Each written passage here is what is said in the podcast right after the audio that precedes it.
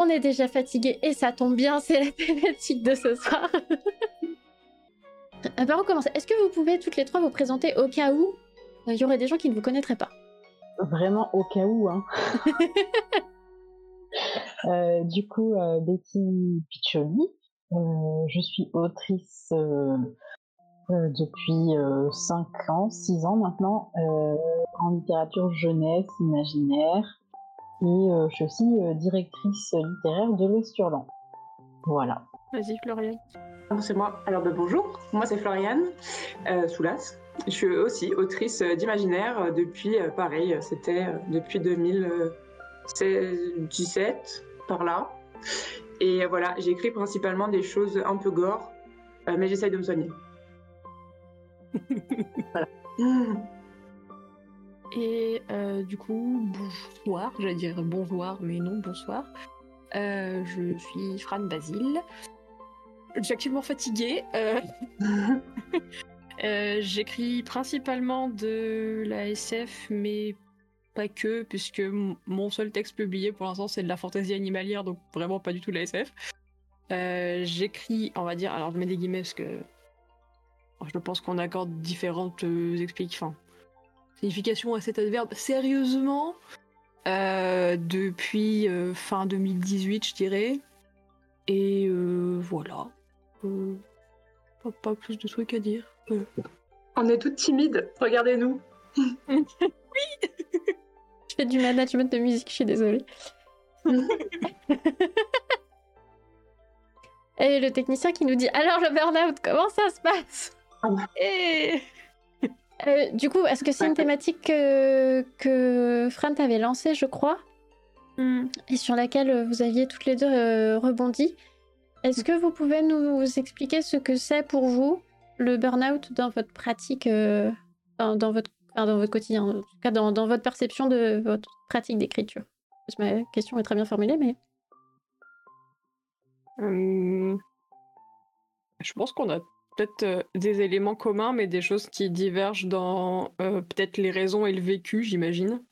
Mm. Euh, je sais que moi, en ce qui me concerne, déjà, j'ai mis longtemps à comprendre que je faisais un burn-out créatif parce que je sortais d'un burn-out classique. Ça, c'est pas marrant.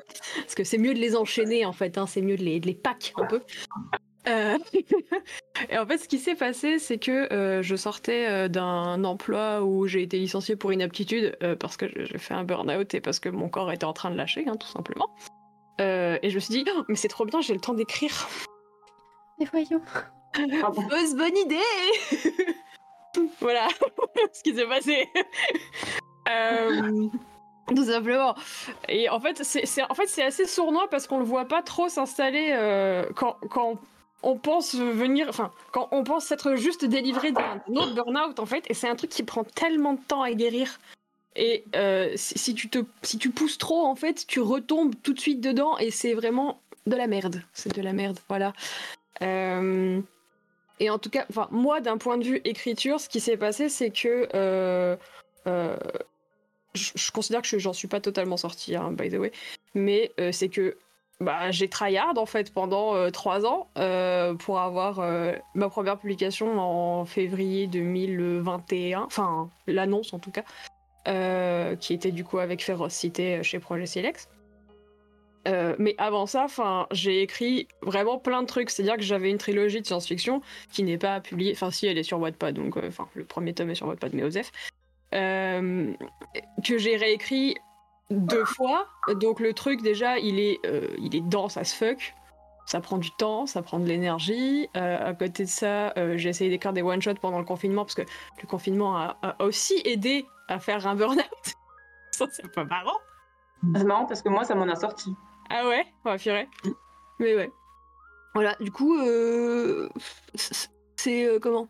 Je pense qu'il y a aussi un côté où quand tu commences à performer ton écriture et à ne plus juste écrire, euh, ça te précipite encore plus en fait parce que tu, tu te fous des je sais pas des délais des deadlines en fait et des objectifs qui enfin qui, qui, qui comment qui riment pas à grand chose en fait. Euh, c'est à dire que en plus je pense que t'es pas aidé avec les réseaux sociaux non? Non. Non, moi je le vois je trouve que ça se calme en ce moment mais il y a une période c'était vraiment alors euh, en plus quand beaucoup de gens faisaient genre le nano, des choses comme ça, où il y avait vraiment cette, cette habitude de tout le monde allait poster le nombre de signes qu'on écrivait par jour, tout le temps. Et en fait, c'est tout ça hyper toxique parce que en fait, il y a vraiment, en fait, il y a vraiment, un, comme tu dis, un, une course à l'accomplissement ou un, mais un surenchère. Ça n'a pas de sens, tu vois, mais une surenchère de, de quantité qui n'était pas du tout représentative euh, ni d'une qualité ni même d'un bien-être, mais juste en fait, euh, il fallait écrire beaucoup et montrer qu'on écrivait beaucoup. Et euh, je pense que ça ne doit pas t'aider dans ta situation où bah, c'est performatif parce qu'en fait tout le monde autour de toi t'encourage un peu à faire ça et tu peux pas tu vois dire attends qu'est-ce qui se passe quoi je trouve que c'est pas facile. les réseaux sociaux sont pas toujours aidants sur ça, quoi. Non, je pense que c'est, enfin, je pense que le réseau social c'est un outil comme un autre et en fait, si t'en abuses, euh, bah, ça fait de la merde en fait, tout simplement. Enfin, je veux dire, euh, le propre de l'humain, c'est d'utiliser des outils. Euh, les réseaux sociaux, c'est aussi un outil.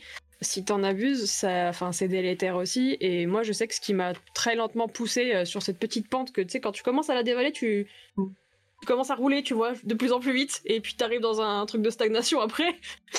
Euh, c'est, enfin, c'est d'avoir fait des mèmes en fait, d'avoir fait des tas et des tas de mèmes sur euh, sur Twitter. Je postais genre tous les jours. Faut faire des mèmes tous les jours. Je sais pas, enfin, si les gens s'imaginent le nombre de selfies que j'ai là-dedans, euh, où j'ai dû retoucher les trucs vite fait, machin et tout. Et en fait, je me suis rendu compte qu'au bout d'un moment, tu, enfin, il y a des trucs à dire sur l'écriture, mais il n'y a pas des trucs à dire genre tous les jours sur l'écriture. ton, cercle, ton cercle vicieux, ton cercle vertueux, et s'est transformé en cercle vicieux, quoi. C'est ça. Parce que à la base, tu vois, c'est un exutoire. Enfin, pour moi, moi, je faisais des mêmes parce que pour moi, c'était un exutoire en mode. Euh, euh c'est rigolo, il y a des jours ça marche, des jours ça marche pas. Euh, faisons un même parce que c'est très communicatif et tout le monde peut rebondir dessus, tu vois. Mais en fait, au bout d'un moment, euh, enfin, tu, tu crées du vide en fait tu as plus euh, la première, le premier élan que tu as en voulant créer ce truc, tu l'as plus et du coup bah ça fait partie pour moi du, du des symptômes tu continues. Voilà. Tu, tu continues en fait quand même à le faire quoi. Oui. Par défaut. Et ouais, c'est pour ça que là je là je ne suis plus sur les réseaux depuis euh, début euh, depuis fin fin décembre il me semble. Comme ça, ou début janvier, je ne sais plus, je sais même plus. Et ça me manque pas. Et toi, Betty euh, Alors, moi, euh, j'ai fait un, burn-out euh, tout court, mais en étant du coup autrice à plein temps depuis quelques années. ça a entraîné, enfin ça c'était concomitant avec un burn-out créatif puisque euh, la conséquence du burn-out tout court a été que euh, je n'ai pas pu euh, écrire et créer et je n'en avais aucune envie pendant bien deux mois. et en fait, moi c'était pendant, c'était en février 2021. Donc la période, on la connaît tous, hein, c'est pas la, la, meilleure période. Donc déjà perso, j'ai commencé à être. Euh, bah, en fait, j'ai commencé une dépression en janvier-février 2020. Euh, pour plein de raisons et le Covid a accentué le truc euh, avec toute l'angoisse, etc. Et il se trouve que c'était aussi la période où je me mettais énormément de pression sur mon métier, puisque bah, en fait j'avais quitté ma carrière d'avant en septembre 2018 donc je savais qu'à partir de septembre 2020, je, je, ne touchais plus le chômage. Donc euh, il allait falloir rentrer de l'argent. Et euh, c'était pas vraiment ce que je faisais en 2019 parce que c'était très compliqué euh, de vraiment se lancer, euh, de vraiment lancer sa carrière. Euh, donc en fait j'ai beaucoup prospecté et fin 2019 et tout début 2020 j'ai signé quatre avec des éditeurs. Donc j'étais super contente, mais le truc c'est que le moment où je suis rentrée en dépression et qu'il fallait qu'en gros j'écrive, euh, bah, il fallait que j'écrive trois bouquins euh, dans l'année, euh, tout en étant euh, en confinement, avec le Covid, avec plein de choses, voilà moi qui m'angoissait énormément. Euh, ça a été très compliqué, donc ça a été vraiment un an super compliqué où vraiment il fallait que je me force à écrire euh, en plus, c'était des livres de commande, donc c'est-à-dire que c'était pas moi qui, euh, c'était pas des livres qui sortaient euh, moi de mes tripes. Euh, c'était des livres. ok, j'étais contente de les écrire, mais c'était pas forcément moi qui avais choisi les thématiques, l'histoire, etc. Donc en fait, c'était, il y avait un côté un peu mécanique là-dedans, qui moi me, me convenait pas forcément, et donc c'était vraiment tous les jours une espèce de lutte pour me lancer et écrire. Et pareil, avec des deadlines à respecter qui étaient compliqués. Et euh, ben, la vie faisant et d'autres événements perso faisant euh, que c'est devenu de plus en plus compliqué, euh, vraiment en février 2020, il y a eu un truc euh, dans ma vie perso qui a été vraiment un point de rupture. Et euh, vraiment, du jour au lendemain, ça a vrillé. C'est-à-dire que j'étais en incapacité de tout. Mais genre vraiment, c'est-à-dire que c'est allé, enfin ça a été tellement fort et soudain que je suis retournée vivre euh, chez mon père pendant une dizaine de jours parce que j'étais genre incapable de faire euh, euh, le moindre geste du quotidien, même ne serait-ce que manger, prendre ma douche. Enfin voilà, il fallait que quelqu'un me pousse. Enfin, c'était très compliqué. et il se trouve qu'à cette époque-là, ben, comme j'étais déjà donc en dépression, j'étais aussi en, j'avais une, je voyais une psychologue assez souvent et elle, m'avait conseillé de voir une psychiatre pour euh, diagnostiquer euh, ce qu'elle pensait être un trouble anxieux généralisé, qui a pris à peu près trois secondes à, la psychiatre pour dire oui, oui, oui, effectivement, oui. Euh, mais du coup, bah, heureusement, comme je la voyais régulièrement avec cette histoire de, burn-out, elle a tout de suite compris et elle m'a mis en arrêt maladie pendant six semaines.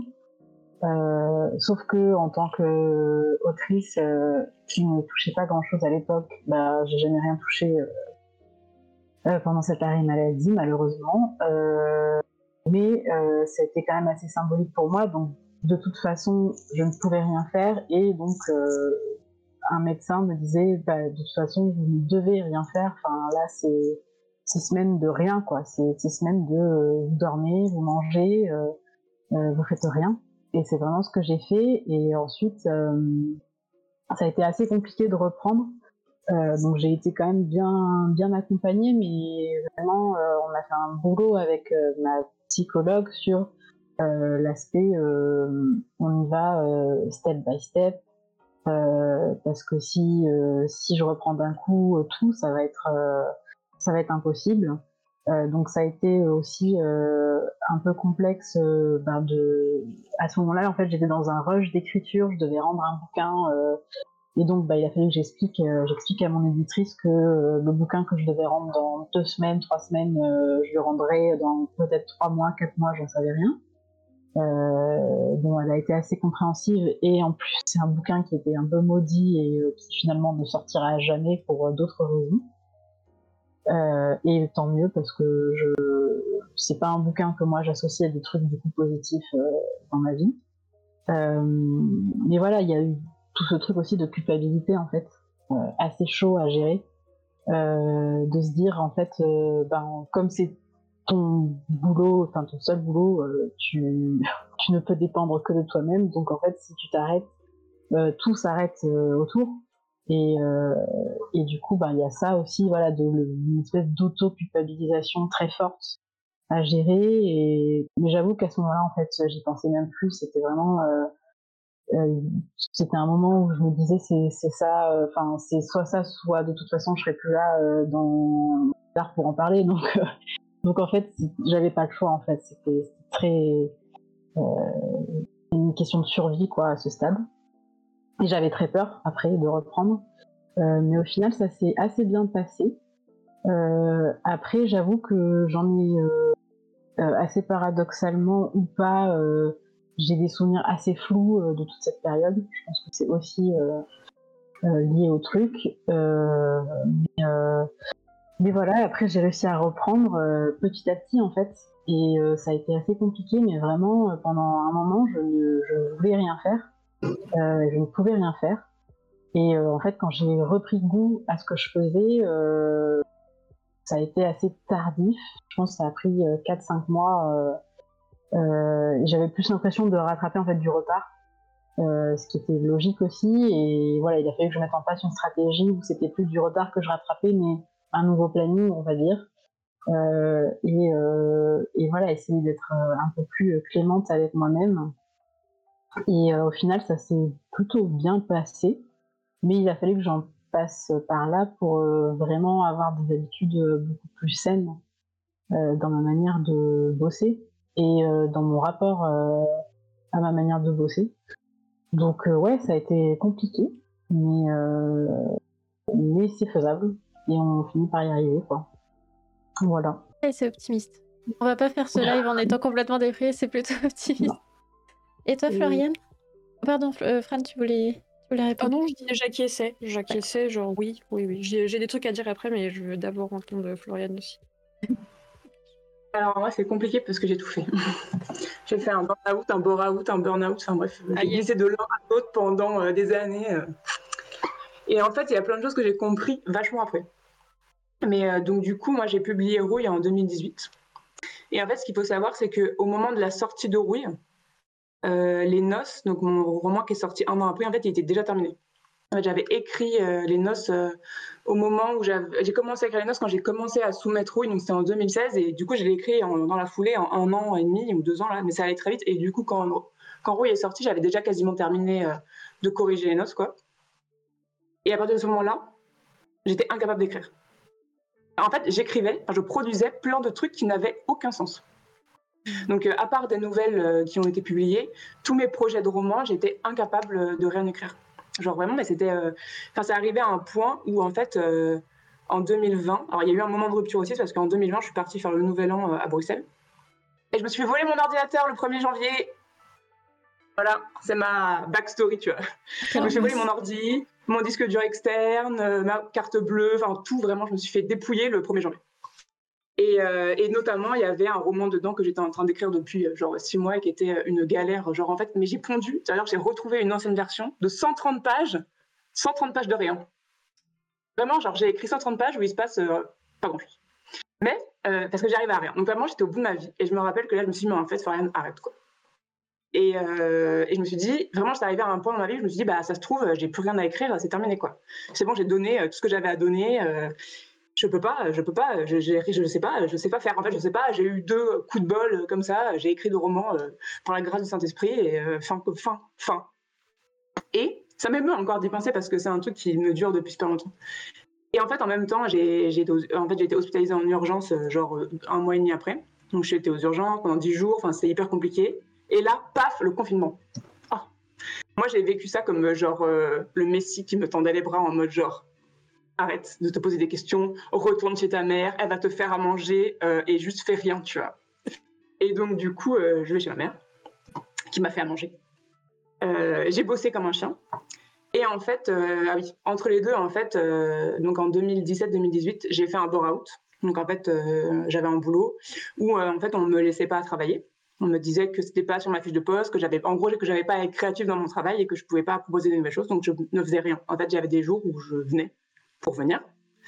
Euh, et, du coup, je m'étais dit, un peu comme toi, ah, mais c'est bon, donc j'ai pas de travail, je vais écrire, tu vois. J'ai produit zéro mot. Zéro. En quoi. C'était l'enfer. Euh, et, en fait, en 2019, j'ai changé de boulot. Euh, donc, ça allait mieux de ce côté-là.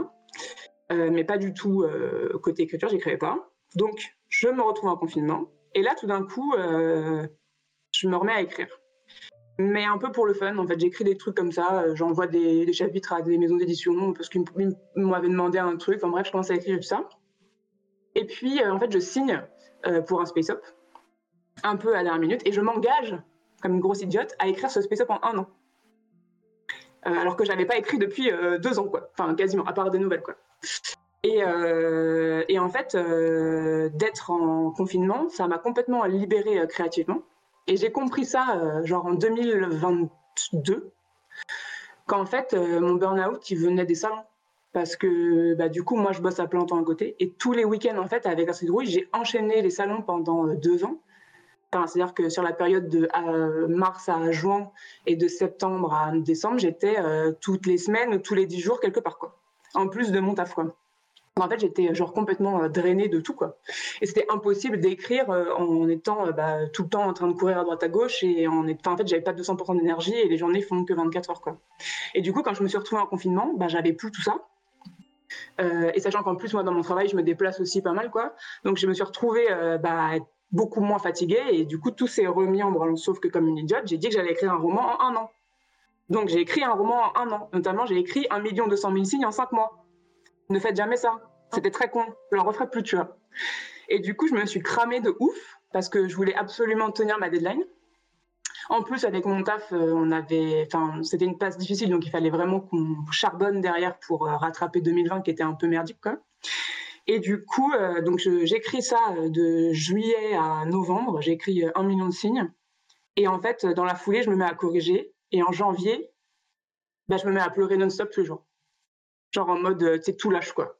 Et je pleurais, et je pleurais, puis j'enchaîne les maladies. Enfin, vraiment, il n'y avait plus rien calé, quoi. Et en fait, au bout d'un moment, euh, bah, mon mec me dit, mais en fait, euh, appelle-les pour leur dire que ça va pas être possible, quoi, parce que c'est pas possible là. Enfin, c'est pas gérable, quoi. Et, euh, et, en fait, au même moment, en fait, je devais sortir le livre pour les Imaginales. Et à peu près au même moment, donc fin, fin janvier, début février, ils ont annoncé que les Imaginales étaient repoussés de mai à octobre. Donc j'ai dit banco, j'arrête tout. Donc j'ai arrêté.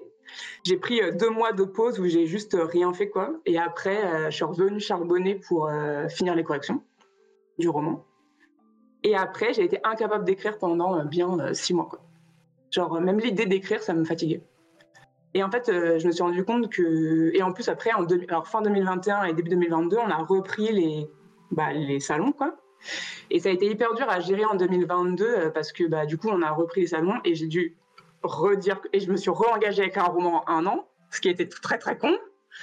Et du coup, euh, bah, du coup voilà, euh, en fait j'ai dit euh, plus jamais, plus jamais je fais autant de salons et donc j'ai commencé à réduire à la rentrée de septembre les salons que je faisais pour m'éviter de retomber dans en fait de ce travers de je bosse beaucoup et en plus j'écris beaucoup et en fait je sors beaucoup et du coup ben en fait au bout d'un moment ton cerveau peut plus gérer tout quand c'est pas possible quoi.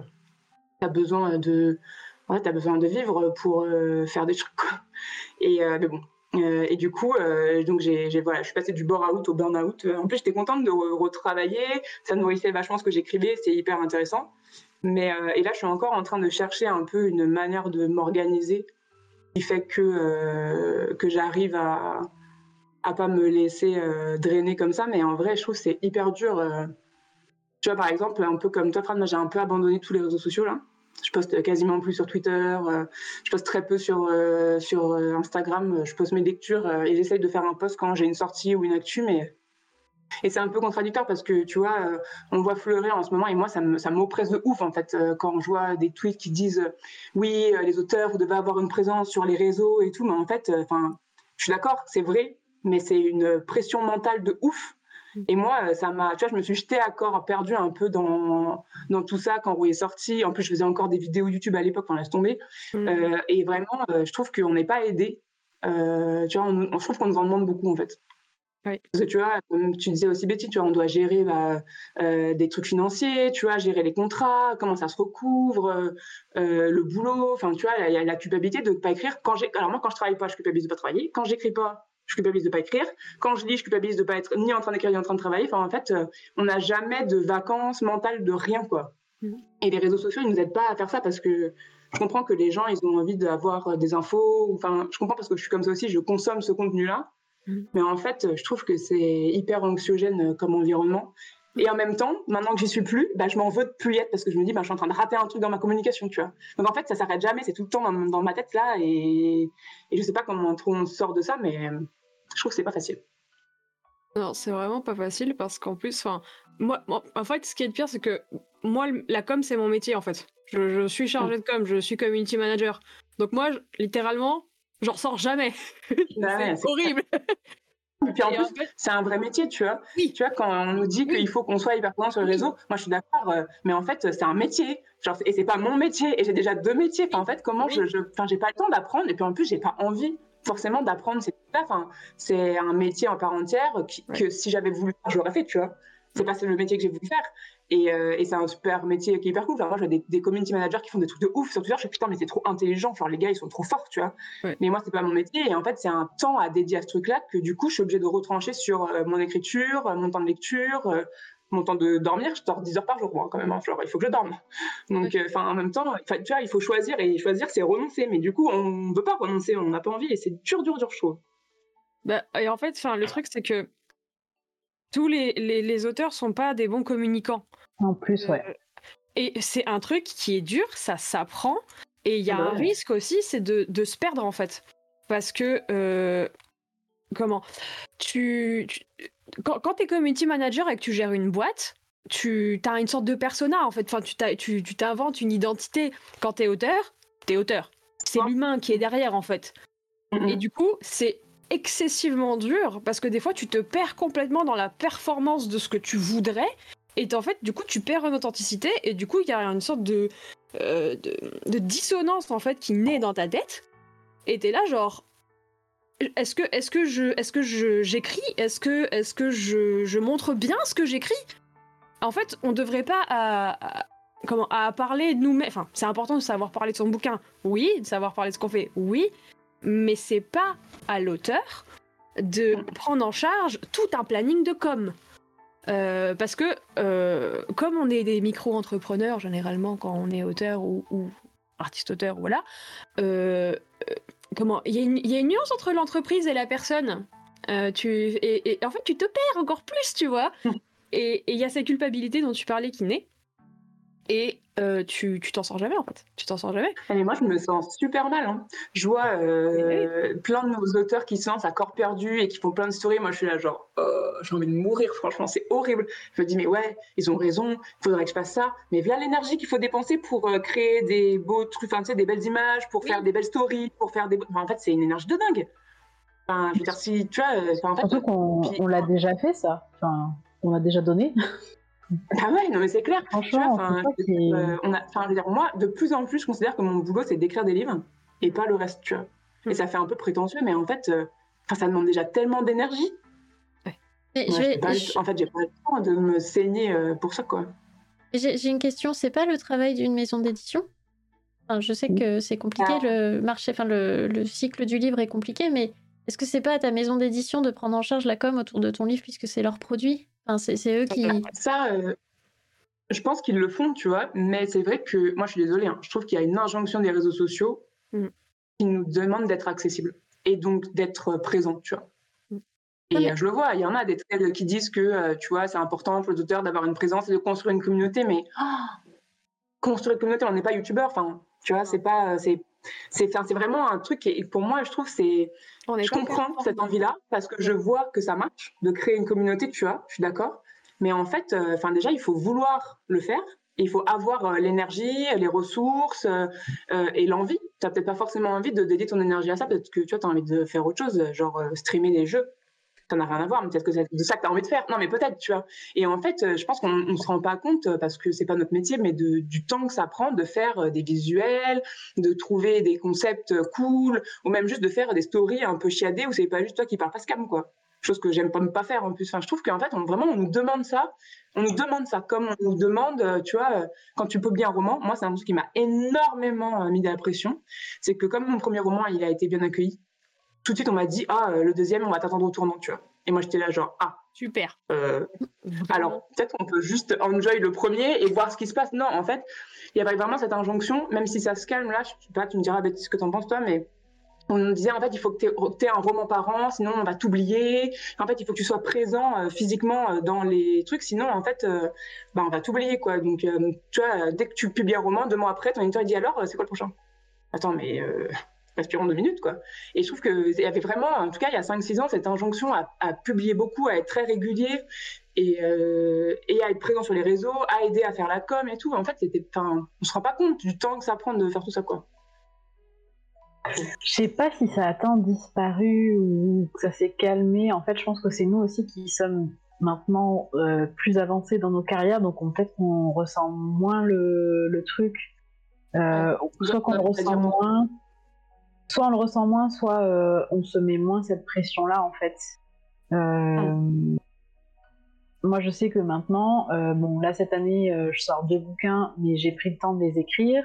et c'est des projets de commande, mais de commandes que moi, j'ai apporté aux maisons d'édition. je suis venue avec une idée, un concept, une envie d'écrire, et on a décidé de bosser ensemble après. mais mais en fait, je me rends compte que je pense que beaucoup de jeunes auteurs, enfin, pour avoir parlé il n'y a pas très longtemps avec des, des, autrices qui sortent leur premier, deuxième roman, euh, euh, il y a toujours ce truc euh, d'injonction aux réseaux sociaux.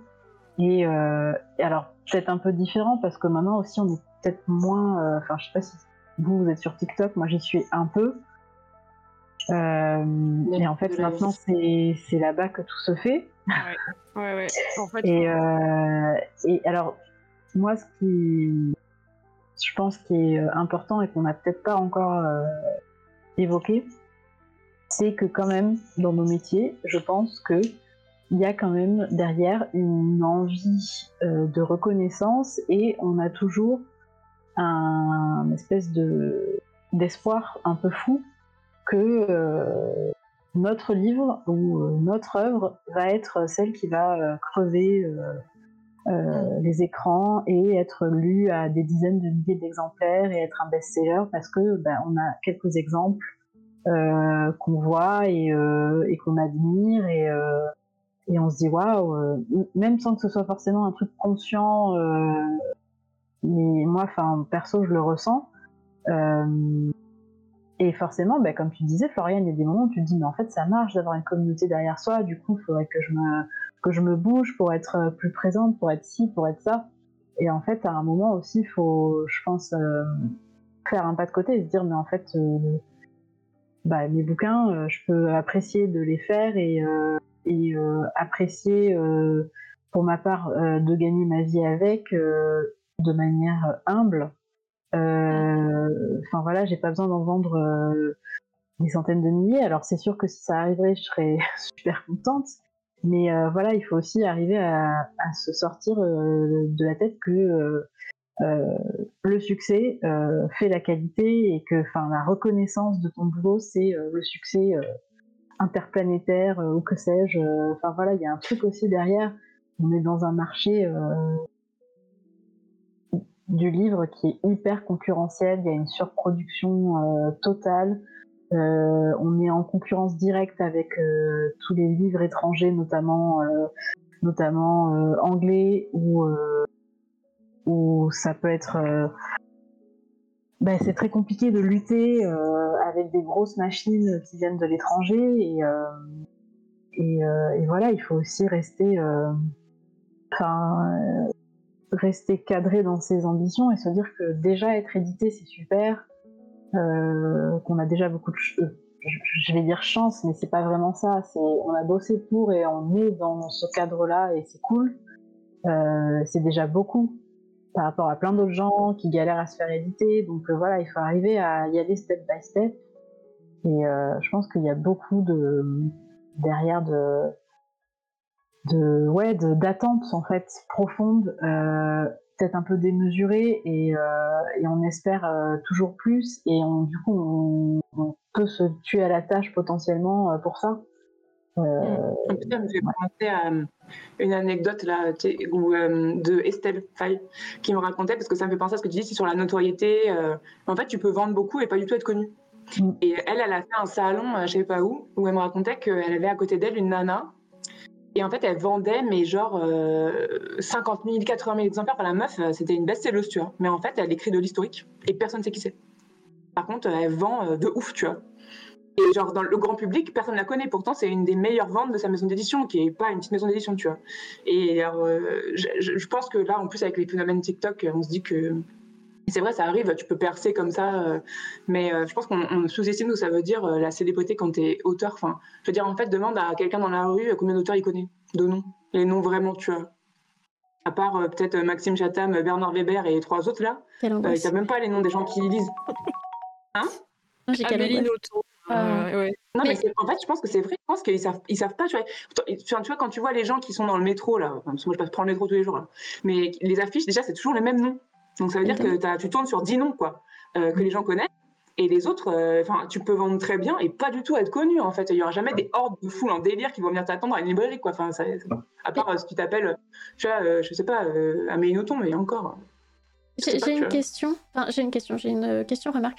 Parce que en fait là, quand on vous demande de faire communauté, c'est un peu facile de vous demander ça parce que l'imaginaire fait que de toute façon il y a des il y a le fandom derrière et que le fandom est déjà une communauté et qu'en fait, euh, même sans être ultra présent sur les réseaux, au bout d'un moment, les gens vont finir par vous connaître parce que euh, bah parce que c'est un marché qui, qui me paraît. Tout ça, je dis ça avec mes biais, vous me contredisez euh, quand vous voulez. Hein.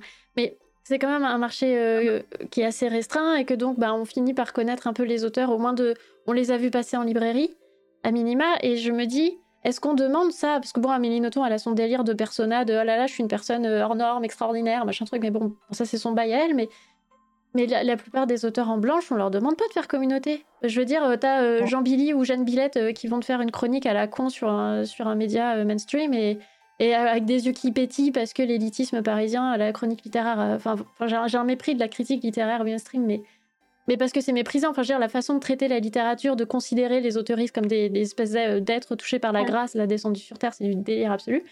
Mais une fois que cette personne elle a sorti son bouquin et qu'on dit ah là là, c'est un premier roman merveilleux, est-ce qu'on en reparle après? Je sais pas, ils vont en vendre des, des milliers. Il n'y a pas les mêmes exigences, je trouve ça dingue quoi. Moi, je voue un culte à Véronique Ovaldé euh, qui est une autrice de blanche que genre vraiment je la vénère, tu vois. Et ben genre euh, elle a elle a pas de réseaux sociaux, la meuf. Elle a rien, elle a R, tu vois. Et genre j'ai découvert par le par euh, Chimène qui a posté une story que elle avait sorti un nouveau livre. Genre j'avais même pas vu passer nulle part qu'elle avait écrit un nouveau livre. La meuf est une déesse, genre genre vraiment, tu vois. Et, je me dis en fait ces gens-là, ils écrivent des livres, c'est tout ce qu'on leur demande. Et après ça alors après ils ont aussi une mise en place différente de la nôtre qui fait que voilà. mais mais c'est clair que j'ai l'impression que, en fait, c'est un peu, c'est un peu bon dos d'être dans une petite communauté euh, comme l'imaginaire, qui est à la fois euh, assez grande, mais assez petite, où du coup, bah, c'est facile d'avoir une communauté. Et en même temps, il faut que tu aies une communauté parce que sinon, tu, si tu grandis pas, bah, tu restes euh, petit dans une petite marque, tu vois. Et je trouve que, ouais, c'est un peu, c'est un peu le, tu vois, le pour et le contre de, de ce monde-là. C'est-à-dire que, bah, au final, oui, tout le monde se connaît, mais ça reste un petit monde, quoi. Et, euh, c'est pas Il y a un truc euh, que, enfin, sur lequel j'aimerais rebondir en fait d'un point de vue com, vu que vu que c'est mon métier, je, voilà, je vais expliquer des, trucs plus en détail. En fait, euh, j'ai l'impression que ce qui fout vraiment vraiment la pression aux auteurs qui décident de se lancer dans l'aventure des réseaux sociaux, c'est que il y a une très nette différence entre adhérer à une personne et adhérer à un, truc qu'on veut te vendre. Euh, et la plupart des autoristes qui sont frustrés euh, de ne pas réussir à, euh, à, créer de la communauté, et ce qu'on leur demande de plus en plus, c'est parce qu'en fait, ils essayent de vendre leur bouquin. mais les gens, ils viennent pas parce qu'ils veulent acheter un truc en fait, sur les réseaux. Les gens, ils veulent parce qu'ils veulent, enfin, ils viennent parce qu'ils veulent créer du lien. Alors, c'est très résumé ce que je raconte. Hein. Il y a des nuances évidemment, mais euh, c'est-à-dire que si t'es auteur et que ton but c'est juste de vendre tes bouquins, tu vas pas y arriver. Tu n'y arriveras pas. Que tu sois euh, connu ou, pas, euh, enfin, si t'as pas un si tu tends pas une main, une sensibilité vers les gens qui sort de je vends des livres, euh, ça marchera pas. Parce qu'en fait, ce qui rassemble les gens, c'est d'avoir des points communs. Et un point commun, par exemple, oh j'ai un chat, euh, moi aussi j'ai un chat, je vais liker ta page. C'est un, exemple à la con, mais voilà. moi j'aime le thé, et eh ben trop bien. toi aussi t'aimes le thé, et eh ben faisons du lien en fait, quand t'es auteur, tu dois avant tout être un personnage. Tu dois être comme Amélie Nothomb, en fait, voilà. Et mhm. euh, compris, en fait. Voilà, tu, tu retiens Amélie Nothomb parce que c'est un personnage. Tu retiens pas Amélie Nothomb parce qu'elle te dit merci d'acheter mes livres. Voilà. Et ça, c'est théorisé Pardon, excuse-moi. Non, non. Euh, il y, a un chercheur euh, suisse qui s'appelle Jérôme Mézos qui travaille justement sur la question de la posture. Et la mmh posture, c'est ça, c'est la persona que tu crées en public. Je, cite toujours ça et point Damasio, mais s'il y a bien une personne dans l'imaginaire qui a une putain de, posture à la con, c'est Damasio.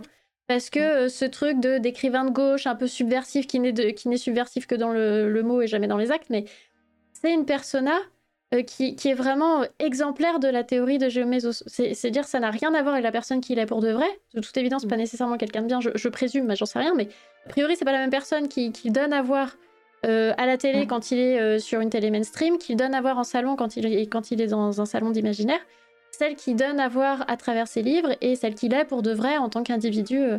ça, c'est la posture selon Jérôme Mesos. Mais du coup, je t'ai coupé, excuse-moi, je te laisse. Non, y a pas... non, mais c'est pas grave, parce que du coup, ça me permet aussi de rebondir. Et le truc, c'est que quand tu commences à comprendre ça quand t'es auteur, en fait, il y a un risque, c'est que tu te perdes complètement dans ton persona.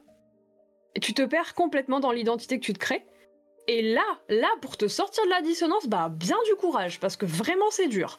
Et je le sais parce que ça m'est arrivé, donc c'est terrible en fait.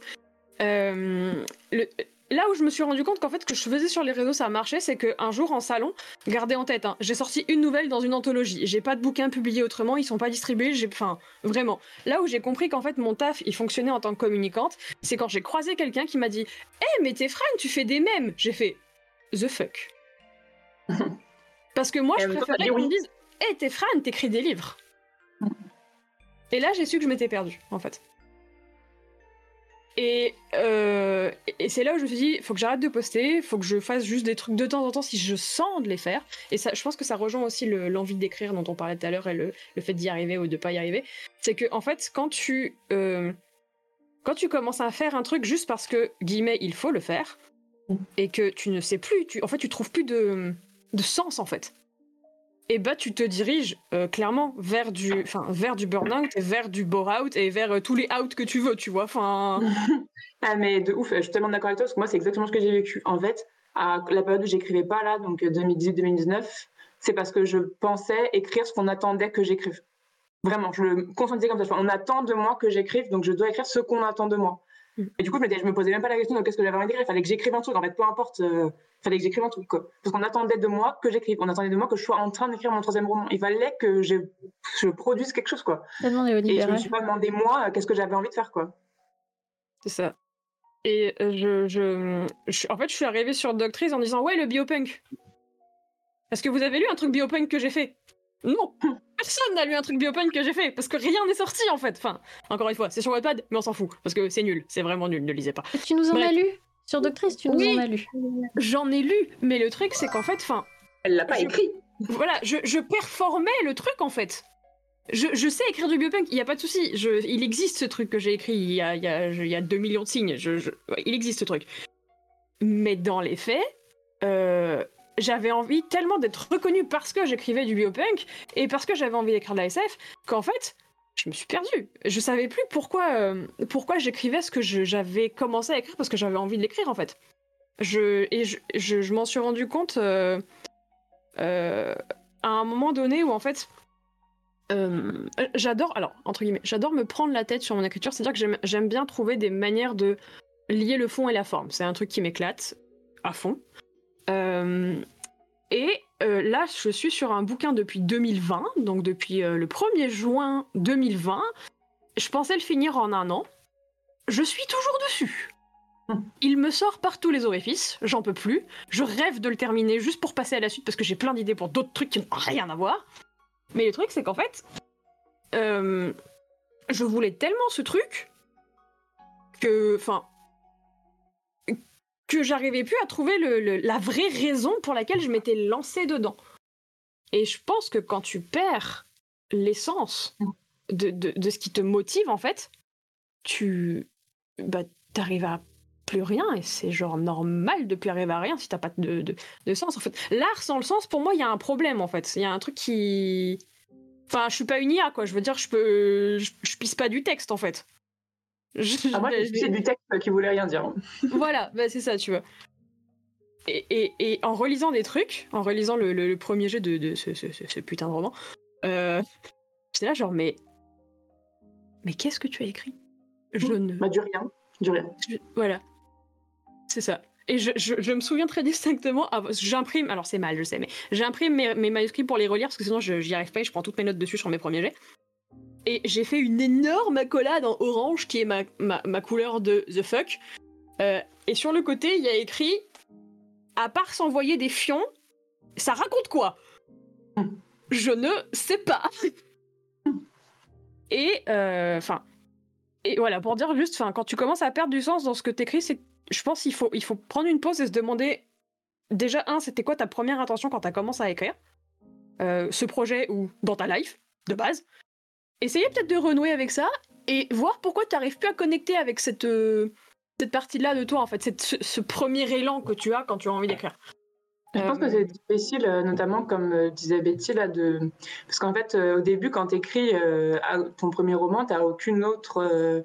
T'as pas de deadline, tu n'as rien en fait. C'est vraiment toi et ton kiff quoi. Par contre, dès que tu commences à aller vers un truc un peu plus professionnalisant, te tombe dessus tout l'administratif, tu vois, les deadlines, les gens qui comptent sur toi, si tu as, envie de bien faire aussi, on commence à te donner des opportunités, as envie, tu veux pas dire non. Et il faut aussi apprendre à gérer ce truc-là. Et je pense que, tu vois, encore, moi j'ai un boulot à côté. Et maintenant, moi je dis, de toute façon, mon credo, c'est je ne peux écrire qu'un roman par an. Donc j'ai un projet par an. Et euh, je pense donc du coup, mon planning, il est, euh, c'est un par an, tu vois. Donc déjà, j'ai des romans prévus jusqu'en 2026 là, mais euh, enfin, j'en ai qu'un par an, quoi. Et encore, je me dis, qu'est-ce que je fais le jour où en fait j'arrive et j'ai plus envie d'écrire ça? Bon, c'est une question qui se posera peut-être le jour venu, mais euh, j'ai pas besoin de ça pour vivre moi à côté, quoi. Mais quand t'as en plus, c'est ton gagne-pain. Bah, tu vois, le burn-out, enfin en fait, ça t'écrase de tous les côtés, quoi. Tu peux rien faire. c'est hyper, tu sais, paralysant. Mm. Je pense. Hein. Ouais, ouais, complètement. Euh, après, euh, c'est pour ça que je fais tout pour ne pas en faire un autre. Euh, voilà, il y a un moment où tu te dis bon, il n'y y aura pas de salaire qui tombera si je suis en arrêt maladie. et derrière, il y a reprendre une, vie normale en fait. Et ça aussi, c'est long parce que le cerveau post-burnout, il est il marche pas très bien, hein, on va pas se mentir, c'est vraiment pas la folie. Donc, euh, donc ouais, tu mets du temps à, t'y remettre et à reprendre euh, un rythme qui te convient.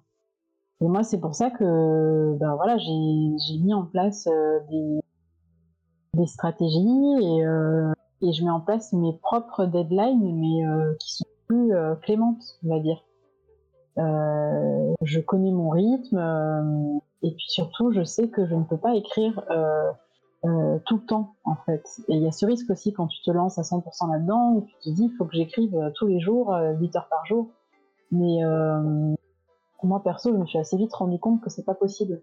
en fait, j'écris pas tellement plus que quand j'avais un autre boulot à côté et, et, que je faisais ça un peu dans l'urgence le soir en rentrant chez moi, parce qu'en fait, ton cerveau a quand même un, un quota euh, de réflexion euh, par jour, on va dire, et de euh, là c'est bon, j'ai donné ce que j'avais à, donner au niveau créatif aujourd'hui et je peux pas vraiment faire plus. donc c'est pour ça que perso, moi je m'organise pour faire une journée de travail où bah, moi en général ça va être plus l'administratif et et l'Ouest Hurlant le matin et l'après-midi mes créneaux d'écriture euh, parce que je sais que je j'écris mieux l'après-midi et puis euh, essayer de pas dépasser euh, le soir.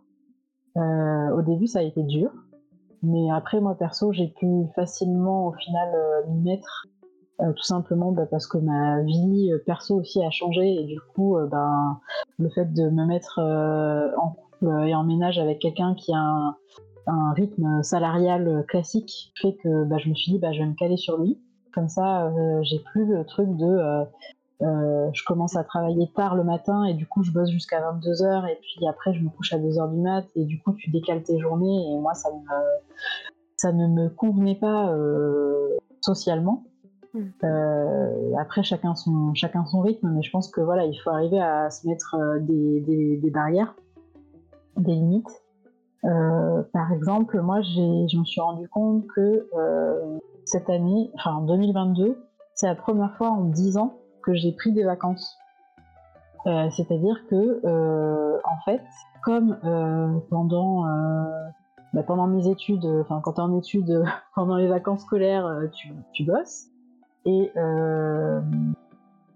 et ensuite, quand j'ai commencé à bosser, c'est, enfin dans mon ancien métier, c'est là que j'ai commencé à écrire vraiment. Euh, bah, du coup, en fait, mes soirées, mes week-ends et euh, mes vacances, c'était waouh, j'ai du temps pour écrire, je vais écrire. Et en fait, euh, ensuite, quand j'ai fait que ça, quand j'ai arrêté mon autre métier, bah, la question financière se posant, les congés, tu n'en prends pas. Quoi. Tu prends un week-end de temps en temps, mais tu, tu n'as pas le temps de prendre des congés. Et du coup, en fait, là, pour la première fois, donc en 2022, je me suis dit, bah là en fait, je vais prendre euh, deux semaines de vacances, mais vraiment complètes. Euh, euh, et, c'était vraiment un challenge, c'était fin août. Et j'avais un, un roman à finir d'écrire. Au début, j'avais dit, je, finirai je le finirai, je me laisse une deadline jusqu'au 30 septembre. C'est ce qu'on m'avait mis avec mon éditrice. Et en fait, je me suis dit non, non, je vais lui envoyer au 15 août. Je veux finir. Il sera envoyé au 15 août. Comme ça, moi, je pars en vacances le 15 août. Je reviens le 1er septembre et je suis libre pendant ces 15 jours. Je n'ai rien à faire. Ouais. Et j'avais un autre bouquin à commencer euh, après. Euh, pareil, euh, la deadline était assez longue. Mais je me suis dit, non, tu ne le commenceras pas pendant tes vacances. tu ne vas pas faire ça. tu vas vraiment laisser ces 15 jours là sans que tu arrives et euh, pendant ces 15 jours, tu vas vraiment prendre des vacances, tu n'iras pas sur les réseaux sociaux, tu n'iras pas faire... euh, au début, je me suis dit, waouh, je vais faire plein de TikTok, comme ça, je vais enfin me lancer sur TikTok. Je me suis dit, mais non, je vais rien faire. Euh, et je n'ai vraiment rien fait. Et c'était euh, c'était le kiff, mais c'était hyper culpabilisant sur les premiers moments parce que mon cerveau n'est pas habitué à ça. Mon cerveau est habitué à choper le moindre moment euh, de calme pour faire euh, un truc utile. Euh, et ça, c'est vraiment, je pense, un gros souci euh, chez pas mal de créatifs, euh, qu'on soit amateur euh, ou pro. Euh, Il y a ce truc de, euh, il faut que chaque instant de ma vie soit utile. Ouais. Donc euh, non, en fait, on a le droit de se reposer. Euh, on a le droit de regarder une série euh, sans rien faire. On a le droit de lire un livre sans qu'il y ait une volonté derrière de le partager sur les réseaux pour dire regardez, j'ai lu ce livre, waouh, c'est génial, il est beau et je vais faire une super critique. Voilà, on a le droit d'abandonner un livre, ce genre de choses. Euh, mais du coup, ouais, ça a été un truc euh, à discipliner et, euh, et je m'en suis rendu compte avec, avec mon entourage et même, je crois c'était c'est mon, mon ostéo qui, en faisant la causette, me dit Du coup, là, vous prenez des vacances Et je lui dis Bah non, bah non, moi, je peux pas prendre des vacances et tout. Et on parle et tout. Et il me fait Est-ce que vous pouvez essayer, d'ici la prochaine fois où on se voit, vous prenez une semaine de vacances? Je dis ah, Non, je peux pas faire ça. Enfin. Et en fait, ça m'a vachement travaillé. Et à chaque fois, je la revoyais, donc tous les six mois à peu près, elle me reparlait de, euh, du jour où je pourrais prendre Des vacances. vraiment. Et, et du coup, bah, j'étais grave contente de lui annoncer là, je prends deux semaines de vacances. Et elle était waouh, c'est la première fois en trois ans que je vous vois faire ça, c'est, c'est génial. Et elle avait raison en fait, elle avait vraiment raison. Et c'est vraiment un truc, je pense, euh, qui est un des plus gros pièges et qui mène euh, à des, à des burn-out. Euh, bah, le cerveau a besoin de Parce fait, que moi, j'arrive pas à le faire. Impossible. Ouais. Mais je comprends. hein. Dès que je pars, en fait, euh, je prends des vacances pour travailler, quoi. Alors, j'y arrive pas toujours, hein, mais euh, enfin, je- et du coup, je culpabilise à mort pendant mes vacances parce que j'ai pas écrit. Donc, j'ai une organisation pour les vacances, tu vois. C'est genre euh, écriture le matin et balade, repos l'après-midi, quoi. Et des fois, tu vois, là, je suis partie une semaine en Bretagne et je devais écrire et ça marchait pas. Et oh. Elle va revenir, je pense. Ouais. Attends, je check. Et vas-y, continue. Enfin, continue. euh. Et, et du coup, euh, genre, j'arrivais pas à, genre, euh, j'essayais d'écrire mon chapitre 1, ça marchait pas, ça marchait pas. Et euh, j'ai passé euh, une semaine de merde parce que euh, dès qu'on n'était pas en train de. Enfin, dès que on- je rentrais à la maison et que j'arrivais pas à écrire, et ben, j'étais genre au fond du trou, quoi. Et c'était une semaine nulle. Mais je pense Et que... enfin, non, c'était hyper bien. J'ai hyper kiffé ma semaine de vacances, mais j'ai pas pris de pause pour travailler, tu vois. Enfin, pour pas travailler, quoi. Et en plus, je trouve, alors vous me direz, le télétravail, c'est un peu de la merde quand même pour ça. Parce que euh, moi, je fais deux à trois jours de travail par semaine, et en fin de compte, bah, je me lève plus tôt, je vais écrire, je commence à bosser à 9h30, puis à midi, bah, tiens, je vais écrire, et puis le soir, je reste un peu plus tard à mon bureau, et, et puis du coup, je rattrape des trucs que j'ai pas fait parce que bah, j'ai écrit à midi, et que j'ai débordé un petit peu, et du coup, ben, euh, en fait, ça ne s'arrête jamais, quoi. Ouais. Pense vachement euh, flouté tout, quoi. Je pense que euh, il y a un truc que en fait, je pense qu'il y a plusieurs choses qui rentrent en jeu, à savoir que on a, qu'on le veuille ou non, et qu'on connaisse la réalité du métier ou non, on a toujours cette vision de l'artiste qui euh, vit de son art, qui, vit le truc à fond la caisse, que genre euh, il peut ressentir que ça, l'art et tout, il est nourri par l'écriture, la peinture, le machin et tout. Euh, sauf que ces visions-là, en fait, c'est des scènes choisies. C'est-à-dire que le mec, on le voit pas aller aux toilettes, tu vois. On le voit peindre. Genre, on, on voit pas le, ce qu'il y a derrière. Alors Et- que ça se trouve, il a trouvé la solution aux chiottes ou dans la douche, tu vois. Ça comme tout le m'arrive très souvent, très très Comme souvent, tout le monde. évidemment. Mais euh, en fait, je pense que la créativité, pour moi, pour moi, je pense que la créativité naît d'une contrainte. Si tu supprimes ta contrainte, t'es dans la merde. Voilà. Et ça, je l'ai compris euh, avec le premier confinement. Parce que du coup, moi, je, euh, je venais de me faire euh, licencier, quoi, en gros, voilà. Euh, j'ai vécu ma best life aux premières Imaginales en mode oh mon dieu, je suis exactement à l'endroit où je dois être dans ma vie. C'est ça que je veux faire. Let's go, on fait ça, on fait ça tous les jours, on fait ça tous les, toutes les heures, tous les machins et tout. Alors que quand je travaillais, mon seul jour d'écriture, c'était mon jour off, à savoir le vendredi, éventuellement l'après-midi selon les shifts que j'avais. J'ai jamais autant écrit que pendant cette période-là. C'est-à-dire que je sortais deux à trois chapitres par semaine. Genre, ça faisait à peu près. 15... Je faisais 15 000 mots semaine, environ. C'est une moyenne. Qui est genre, je, je, je, peux plus faire ça hein, actuellement. Actuellement, j'en suis très loin. euh, mais j'avais cette contrainte en fait. Et j'avais cette. Euh, en fait, la contrainte de tu dois travailler et tu dois ensuite faire d'autres trucs. Ça te crée un élan, ça te crée un besoin. Et du coup, tu, tu arrives à faire ce que tu veux en fait. Parce que tu te dis. Euh, ok, j'ai ce créneau-là pour moi pour faire ce truc, c'est là où ça doit rentrer. Et ça te pousse. Alors en plus, moi, euh, du côté euh, neuroatypique de la force, euh, t'as une loupe en fait là-dessus. Donc vraiment, quand tu rentres en hyperfocus, tu restes en hyperfocus. Si tu perds ton hyperfocus, bon courage, tu flottes pendant longtemps. Mais du coup, le premier confinement, pour en revenir là-dessus, euh, je me suis dit, oh mon dieu, mais c'est trop bien, je peux rester toute la journée devant mon ordi à écrire des Ah. milliards de mots. Euh, je notais mes mots par jour. Et il y, a y une journée où j'en ai fait un en 9 heures. J'ai écrit un mot en un mot, pas une phrase, un mot. Il était long, mais un mot quand même en 9 heures. Et t'es là genre, Ah, peut-être que bon, avec le recul que j'ai maintenant, j'aurais dû me dire genre, peut-être qu'en fait il faut que tu fasses d'autres trucs. Voilà, peut-être que faire, je sais pas, d'autres trucs. Vivre des choses, peut-être. C'est hyper marrant parce qu'il y a plein de vidéos qui marchent en ce moment sur les routines d'écrivains Ouais. qui montrent euh, qu'il faut quand même une certaine régularité, mais qu'en fait, euh, la moitié de leur journée, c'est surtout ne pas écrire, tu vois. Et euh, genre euh, aller courir 30 km là, comme Murakami, ou aller faire des balades, ou promener le chien, ou lire le journal, mais c'est surtout ne pas écrire, quoi. Oui. Et je trouve qu'on oublie ça. Moi, je suis, mais je suis d'accord. En fait, moi, j'appelle ça remplir le puits. Mm. Euh, C'est-à-dire que si tu veux puiser dans un puits qui est sec, bah tu, bah tu vas déjà tu vas racler le fond et ce sera dégueulasse. Euh, et tu vas du coup recycler les, les- les- la même vase euh, un peu nulle. Donc ça marche pas.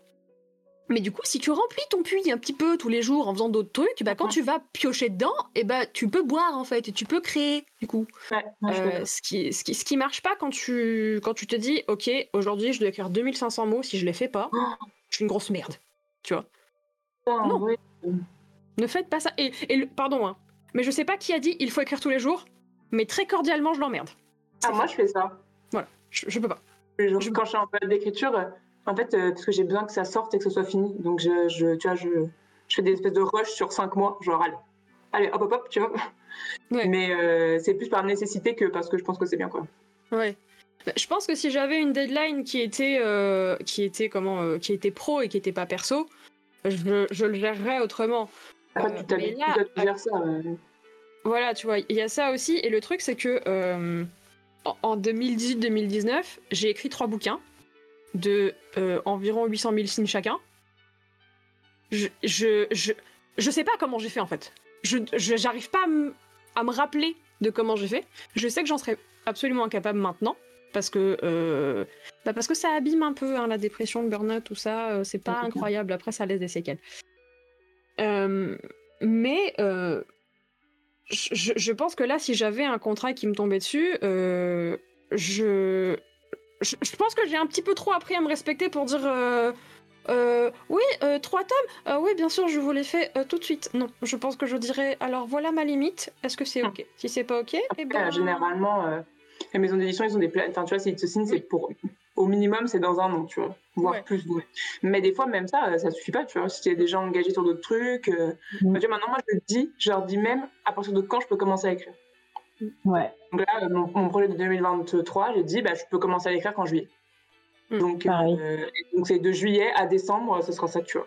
Mm. Parce que j'ai besoin, alors là, parce que je corrige aussi et que ça me prend un peu plus de temps que prévu, mais parce qu'en fait, je voudrais bien me garder 2-3 mois euh, de chill pour. euh, Oui. Parce que je peux me le permettre aussi, tu vois, mais pour me dire, allez, c'est bon, là, je lève les pattes un peu et je, je me repose parce qu'après, il faut enchaîner sur 6 mois.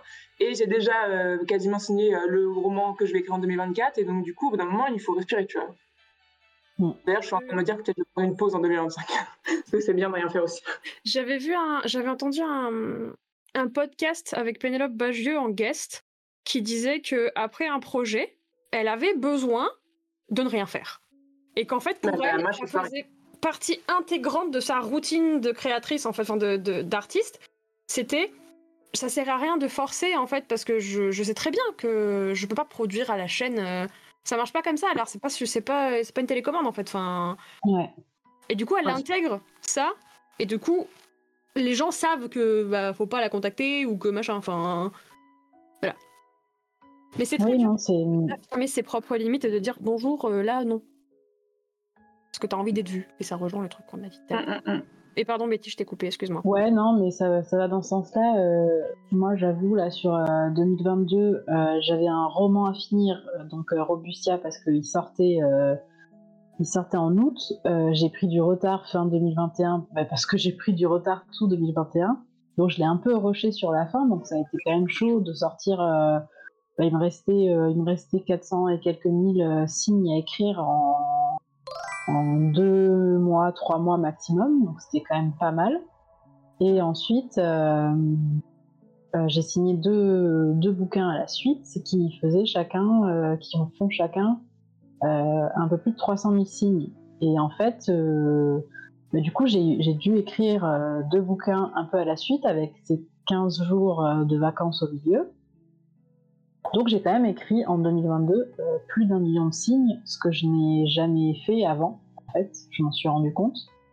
Euh, donc, euh, donc quand même c'était c'était efficace, tout en prenant donc deux semaines de vacances en août et j'ai réussi à prendre une semaine complète en décembre, enfin pour les fêtes. Hein. donc ouais voilà, je me dis pour une fois j'ai été vraiment efficace, je me suis pas sentie euh, en stress permanent de tout. Euh, j'ai pas eu de gros blocages. Ça n'a pas été si compliqué que ça. Et en fait, là, on est, euh, ben, on est quasiment fin février et pour l'instant, je n'ai pas écrit. si j'ai écrit des, là, j'ai écrit un, un, tout début d'un roman parce que je veux le proposer à une éditrice, mais j'ai pris mon temps. Je l'ai fait sur trois semaines pour bien peaufiner les deux trois chapitres que je voulais faire. Euh, je l'ai fait en plus parce que j'avais du temps. Enfin voilà, c'est un truc. Euh, en fait, j'ai plein d'autres choses à faire, des corrections. Euh, avec j'ai deux, romans un peu à corriger en même temps. C'est l'écriture aussi, hein la correction. ouais, ouais, ouais c'est l'écriture, la correction. Et du coup, en fait, je sais qu'avant, j'aurais culpabilisé de pas avoir déjà un projet vraiment sur le feu, prêt à. et pour l'instant, j'ai rien de signé non plus pour la suite. Mm. Mais en fait, j'essaie de pas culpabiliser parce que je me dis, bah, les choses sont en train de, se faire. Euh, ça me fait deux mois où euh, je vais pas dire que j'étais tranquille parce que j'ai tout questionnement à gérer. Enfin, la direction littéraire en tout cas et, et plein de petits projets en annexe. Donc j'ai été bien occupée pendant ces deux mois, mais mais voilà, je me sens pas je me sens pas en culpabilité totale de ne pas être en train d'écrire euh, parce que bah, de toute façon j'ai préparé des projets et en plus des projets qui me tiennent vraiment à cœur, des trucs vraiment cool. Euh, si ça se fait avec les éditeurs euh, que je veux, ben ça va être super. Et après je vais écrire des trucs, mais pareil, je vais prendre le temps. notamment j'ai une trilogie. voilà, j'aurai besoin de temps pour l'écrire. Ça va pas se faire en deux jours, donc. Donc je pense qu'il y aura aussi une part de apprendre à dire non. Euh, dans mon cas aussi. je pense que les éditeurs, ils sont pas du tout réfractaires à ça. Oui, c'est ça. En fait, euh, en fait, on a l'impression que si tu dis non, ils vont disparaître avec leur offre comme un ninja là, et que c'est genre perdu pour toujours. Tu vois. Mais en fait, si tu leur dis, bah moi, euh, je, je, peux faire, mais à telle date, tu vois, bah, en fait, ils s'adaptent quoi. Mais c'est ça, perso, de plus en plus, euh, je viens en fait, euh, quand je discute avec les éditeurs, vraiment, je leur parle de mes deadlines, mais vraiment, c'est-à-dire que je dis, euh, bah là, je suis sur le projet avec, avec vos confrères jusqu'à telle date. je pense que je pourrais commencer à bosser à partir de telle date, même si c'est dans 6 mois, 9 mois. je vais avoir besoin de temps de temps pour l'écrire. on peut mettre un mois de plus parce que les aléas de la vie, voilà. Euh, et en fait, bah, ça fonctionne, quoi. C'est-à-dire, euh, tu parles de, bah, en fait, encore une fois, c'est un partenariat entre entre professionnels. Hein, euh, ça, c'est un des trucs fondamentaux quand on débute, c'est arrêter de se de se diminuer et de se dire que l'éditeur est le grand Manitou et que on doit se plier à tout ce qu'il nous demande. Non, en fait, non, pas du tout. ça se passe beaucoup mieux quand on est dans une situation d'égal à égal, avec un vrai partenariat où chacun apporte des idées, où il y, a une plus-value vraiment réciproque. donc, moi, j'encourage les jeunes auteurs à être, à être plus là-dedans. Euh, et honnêtement, ça se passe mieux euh, mentalement euh, quand on est dans cette idée-là, quoi. En plus, un livre, ça se décale, tu vois. Genre, moi, en, donc en 2022, j'ai écrit de à peu près avril à novembre, ce qui était trois mois trop long que ce que j'avais prévu. Et, et, en fait, après, j'avais prévu de pas du tout écrire en novembre et de commencer à corriger en décembre. Sauf qu'en fait, j'ai eu euh, genre du taf par-dessus la tête, j'étais tout le temps en déplacement, donc impossible d'écrire. Et quand je suis arrivée en janvier, impossible d'écrire parce que j'étais genre tellement déprimée et pas bien, et fatiguée, que en fait, euh, bah, je pouvais pas écrire du tout quoi. Et en fait, euh, bah, j'ai appelé mon éditeur, je lui ai dit écoute, en fait, c'est mort quoi. Je, on pourra pas sortir le livre à la date prévue parce que en fait, j'ai toujours pas commencé. Et même si je peux corriger très vite, euh, ben en fait, euh, il, faut réécrire euh, un tiers du bouquin, donc enfin ça va pas être possible quoi. Et en fait, il m'a dit bah écoute c'est bon, tu nous as prévenu en amont, on va voir avec le planning, est-ce qu'on peut échanger des bouquins? Et du coup ils ont échangé deux bouquins, enfin le mien avec un autre pour que le mien il sorte plus tard, tu vois. Mm. Et ça arrive en fait, des livres qui sont repoussés, il y en a tous les jours quoi. Et je pense qu'en fait, il faut. En fait, c'est de, c'est, pas méchant, mais c'est de l'honnêteté qu'il faut avoir sur nos propres capacités, quoi. Oui. Et je pense que quand tu es jeune et tout, tu, en fait, as l'impression que c'est facile parce que tu l'as fait une fois. Mais en fait, chaque bouquin est différent. Et il peut se passer tellement de choses aussi, euh, tu vois, d'un bouquin à l'autre. Euh, c'est pas parce que tu as réussi une fois que la deuxième fois va se passer exactement de la même manière, quoi. Et du coup, je pense qu'il faut pas hésiter à se prendre une marge de manœuvre euh, pour justement se dire que bah, si jamais il y a un problème, et ça peut être n'importe quoi, hein, ça peut être un décès dans ta famille, ou euh, que tu te casses un truc, ou euh, que, enfin, ça peut être plein de choses de la vie en fait qui font que bah, tu peux pas tenir des délais trop courts, quoi. Et je pense qu'il faut pas hésiter à, à prendre ces précautions-là et à être honnête de dire que bah oui, avant, tu as écrit un bouquin, mais tu l'as écrit, tu n'avais pas de deadline, et maintenant, bah, peut-être qu'un an, c'est trop court, tu vois. Et, je pense que les auteurs, les, pardon, je te finis juste, les éditeurs, ils sont pas du tout euh, réfractaires à ça. Au contraire, eux, euh, ils préfèrent prévoir leur planning à l'avance et être sûr que ça va sortir bien comme il faut, euh, et même si ça prend plus de temps, plutôt que de voir décaler cinq fois un roman ou pas le sortir du tout, ou qu'après toi tu te sens super mal et que tu puisses plus écrire. Enfin, tu vois, ils ont tout intérêt à ce que toi tu te sentes bien pour que tu écrives le meilleur livre que tu peux faire, quoi. Je vous coupe juste, je vous coupe juste. Morgane vient de nous raider, Morgane Ovlinko. Donc elle est là. Oh. Enfin, elle est là. Et du coup, euh, coucou Morgane et coucou tous les, tous les gens du raid. Voilà. je vous, je vous laisse tranquille. Mais euh, pour revenir sur ce truc de deadline et d'honnêteté, etc. Euh, déjà, oui, super important de, bah, de, bien communiquer, en fait, tout simplement, parce que des fois, genre, on n'ose pas, alors que, ah en fait, c'est le concept. Si tu veux un truc, il faut, il faut le demander, en fait, parce que les gens, ils lisent pas dans ta tête. Mais déjà ça, et au-delà de ça, si tu connais à peu près ta manière de fonctionner, mettons, tu sais qu'il te faut tant de temps. Tu prends ce temps, tu rajoutes 10% ou plus, et tu donnes cette date-là. au moins, au moins. Voilà. Tu, tu, tu, tu te, Même si genre tu te dis, allez, je peux le faire en 3 mois, dis 5.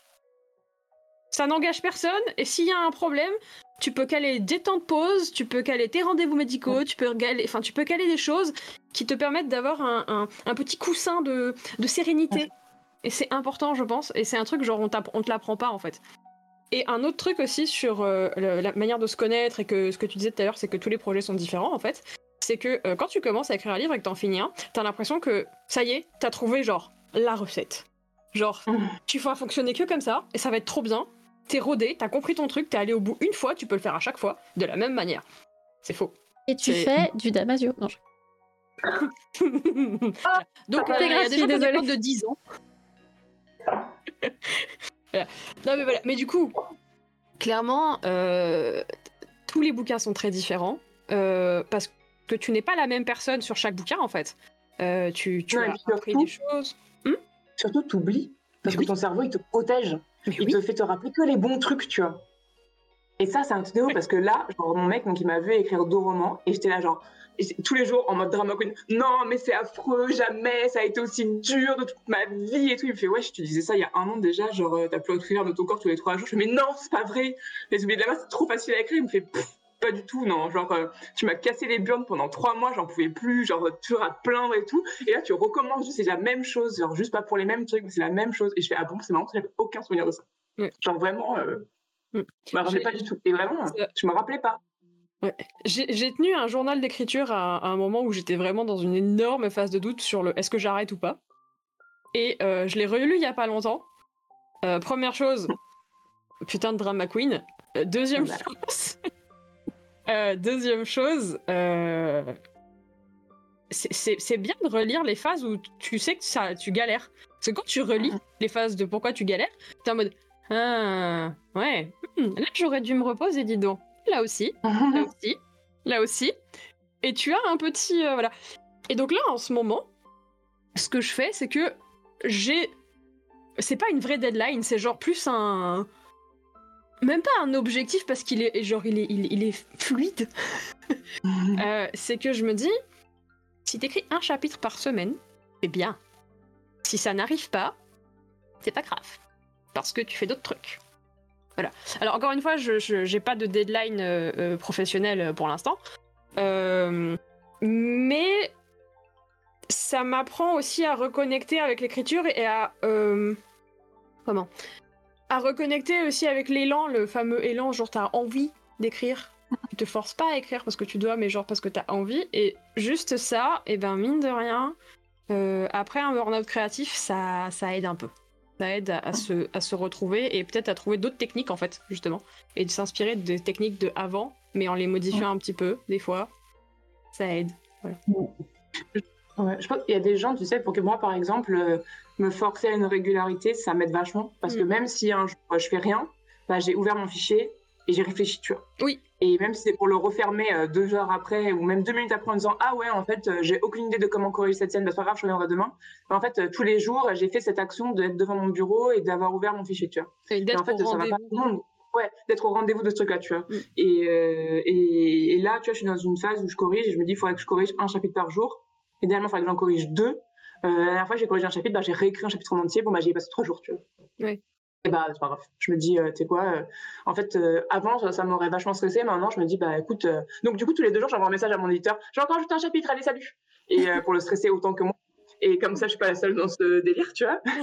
mais, mais en fait, en fait, je pense que, ouais, il faut, faut dédramatiser ce truc-là. parce qu'en fait, je suis d'accord que l'inspiration, c'est un muscle mais euh, c'est pas un truc qui va arriver sur commande quand tu vas claquer des doigts et c'est normal en fait. C'est comme tout ce qui est créatif et subjectif c'est fluctuant et c'est et en fait c'est c'est forcément tu sais euh, relié à tout ce que tu vis dans ta vie quoi.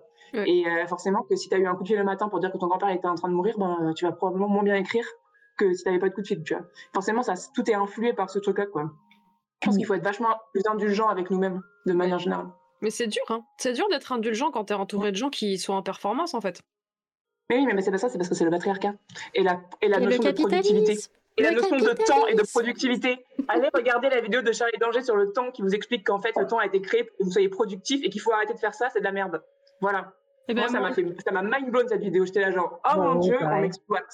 La grosse blague, c'est que le, roman que je suis en train d'écrire là, depuis genre trois ans, c'est sur le temps. Je pète un câble. Je, ok, je l'ai déconstruit le machin, j'ai compris, j'ai compris, c'est bon. Et mine de rien. Je vois la matrice. je vois les choses. Et mine de rien, je suis d'accord allez regarder cette vidéo parce qu'elle explique vraiment comment on a créé le temps pour que les gens soient productifs. Mais en fait, ça, c'est un truc de matrixé. C'est comme les gens sur LinkedIn qui disent qu'ils prennent pas de vacances parce qu'ils n'aiment pas euh, déconnecter, être déçus de revenir au travail. Mais mec, en fait, ta vie, c'est pas ton travail. Enfin, ça peut arriver, mais j'espère que tu vis d'autres choses que ton travail. Genre que tu relationnes avec les gens, que tu euh, caresses des petits animaux et que tu respires euh, dans la nature. Parce qu'en fait, il n'y a pas que le travail dans la vie. Et euh, c'est une construction sociale de merde, ça. Il faut déconstruire ce truc-là et accepter que les choses, les bonnes choses, prennent du temps. Et ça vaut aussi pour l'écriture. Et rappelons l'étymologie du mot travail, euh, s'il vous plaît, parce que euh, tripalum en latin, c'est la torture. Hein. Voilà, je, je pose ça là. Faites ce que vous voulez. Mais on n'est pas fait pour travailler à la base. Le, but de, alors je, suis très voilà, très hédoniste, mais le, but de l'humain à la base, c'est rechercher du plaisir. Hein. voilà, du, du vrai. C'est-à-dire que si c'est des illusions de plaisir, ça marche pas en fait que t'en veux plus et ça ne fonctionne toujours pas. Travailler, c'est perdre sa vie à la gagner. Hmm Travailler, c'est perdre sa vie à la gagner. C'est ça. Voilà. Est-ce que je, je, vous court-circuite encore une fois parce que vous parliez de de ce truc de oh là là, moi je travaille, enfin je suis en vacances, je travaille. parce que tu as dit, Floriane, juste là. Je sais pas si vous vous souvenez de cette histoire qui était sortie sur LinkedIn. Enfin, je, je suis pas sur LinkedIn, mais c'était, ça avait traversé les réseaux. Euh, et c'était un gars qui envoyait un message pour dire bon je suis vraiment désolé euh, là faut que je m'arrête parce que euh, bah, je crois que c'était son, son, père qui était à l'hôpital ou je sais pas quoi. Enfin il y avait quelqu'un dans sa famille qui était qui était en très mauvaise posture et, et, et, du coup il était là en mode ouais je suis désolé là faut absolument que je prenne trois jours mais franchement promis je reviens je serai au taquet machin. Je fais mais bro. Et, le mec il s'est radicalisé sur LinkedIn tu vois. Enfin bon bref. Donc prenez des vacances le capitalisme c'est le mal moi, ça m'est arrivé hein, parce que euh, là, en janvier, en fait, en janvier, en fait, j'avais pas pris de vacances à Noël parce que j'avais pas de jour. Et, euh, et en janvier, j'étais en train de péter un câble parce que, en fait, euh, bah, l'année a recommencé et j'avais pas pris de jour. Et mon patron, il m'a dit un truc et j'étais genre, oh putain. Il m'a dit, Florian, il n'y a jamais de bon moment pour partir en vacances. Pars en vacances. C'est vrai. Et j'étais là, genre, mais non, je lui fais, mais non, parce qu'il y, y, a tel projet qui va se terminer. Là, il y a les essais, ça veut dire que je vais rater les essais. Et là, il faut être là. Il me fait, mais Florian, il n'y a jamais de bon moment pour aller en vacances. Il m'a dit, pars, prends des jours, quoi. Et j'étais là, ok, d'accord, je le fais. Genre, tu sais, en mode, Genre, euh, c'est le signe que tu attendais, quoi. Je fais, ok, d'accord, je prends des jours. Et j'ai pris une semaine. Il m'était pas arrivé depuis six mois, depuis juillet 2021, 22. Et, euh, et mais il a fallu que mon patron me le dise. Et j'étais là, genre, oh mon dieu, je suis donc comme ces gens sur LinkedIn qui osent pas partir parce que, genre, ils se sentent indispensables. Et, euh, genre, vraiment, j'avais honte, tu vois. C'était horrible. Bon, voilà, j'ai pris une semaine. C'est comme, quitter les, comme quitter les, les, les réseaux, euh, tu, tu, te sens indispensable. Euh, alors que. Mm. Alors que personne, hein. Attention, choc, choc, phrase choc, personne n'est indispensable. Personne. On peut Mais c'est ce qu'on appelle euh, le, le, ou la FOMO. ouais, fear, of, missing out. Ouais. Euh, tout... mais non, mais c'est un truc euh, humain et nos sociétés actuelles sont faites pour qu'on ait toujours ce, euh, cette, cette, impression d'indispensable et que si, euh, si tu as raté euh, la dernière info, ça va changer ta vie, alors que pas du tout en fait. et ouais, c'est un truc qui est assez, assez compliqué dans nos, dans nos sociétés modernes, quoi. Mais qui est encore une fois fait pour nous faire consommer plus et nous faire travailler plus. Mm. Ouais. Après, les réseaux sociaux n'aident pas avec ça, je pense. Hein. Non. Non, on en revient toujours à ça. Hein. Euh, tout à l'heure, j'ai vu passer des, questions et tout sur le, nano, euh, nano NaNoWriMo. Euh, alors, moi, je vais vous donner mon avis là-dessus. c'est un outil que j'utilise. J'aime bien utiliser le, le, site en lui-même parce que j'aime bien la courbe et ça m'aide à me discipliner parce que en fait, moi, j'ai un, souci, entre guillemets, c'est que euh, mon cerveau euh, fonctionne euh, beaucoup à la, dernière minute. genre, j'ai toujours fonctionné comme ça. Genre, je, moi, quand j'étais étudiante, on me donnait deux semaines de révision, je révisais les deux derniers jours. Enfin, voilà. Je ne sais pas faire avant, il faut que ce soit l'urgence. Donc, en fait, depuis que j'ai compris ça et que j'ai compris que ça m'épuisait, euh, je me crée mes propres euh, urgences. Euh, donc le nano Vrimo, ça me met bien parce que il y a ce truc de, je me dis, bah faut que je suive ma courbe. Alors je me crée mes propres courbes bien moins dures que ce truc de bâtard de 50 000 mots, c'est horrible par mois. Moi c'est plus 15 000, 20 000, voilà un truc un peu plus raisonnable. et, mais j'aime bien suivre ma courbe. Mais moi j'ai vu des gens tuer avec ce truc en mode euh, euh, je rentre du boulot le soir, euh, mais il faut que je fasse mes mots et être pas bien s'il faisait pas, et voir des gens aussi être dans la surenchère de moi je vais le finir en deux jours. Oh, détendez-vous, c'est juste un, un défi. Il y a il n'y a pas mort d'homme si vous ne faites pas, si vous le ratez, si. Euh, et en plus, de prendre du plaisir un peu quand même, tu vois. Bah ouais, en fait, et quand tu vois les gens être dans la surenchère la plus totale, euh, moi je faisais des. Euh, quand j'ai commencé le, nano, je faisais des, des meet-up et, et, je trouvais ça cool au début, mais le premier, je me le suis pris dans la tête, c'est-à-dire que on était une vingtaine et tu avais notamment deux nanas qui étaient là pour performer euh, qui était en mode euh, non mais moi c'est mon huitième, non mais moi je le réussis tous les ans, euh, ouais dans deux jours c'est fini. une qui nous avait sorti non mais moi de toute façon je suis hyper créative, j'ai cette chance. Et toi, t'es là, tu regardes tout le monde autour de toi en mode, ah, en fait, si on est là, c'est a priori qu'on est tous à peu près créatifs. Et je me rappelle m'être dit, euh, allez Betty, euh, c'était en 2015, et je m'étais dit, Betty, toi, dans allez, 2-3 ans, tu seras publiée, elle, euh, elle le sera pas.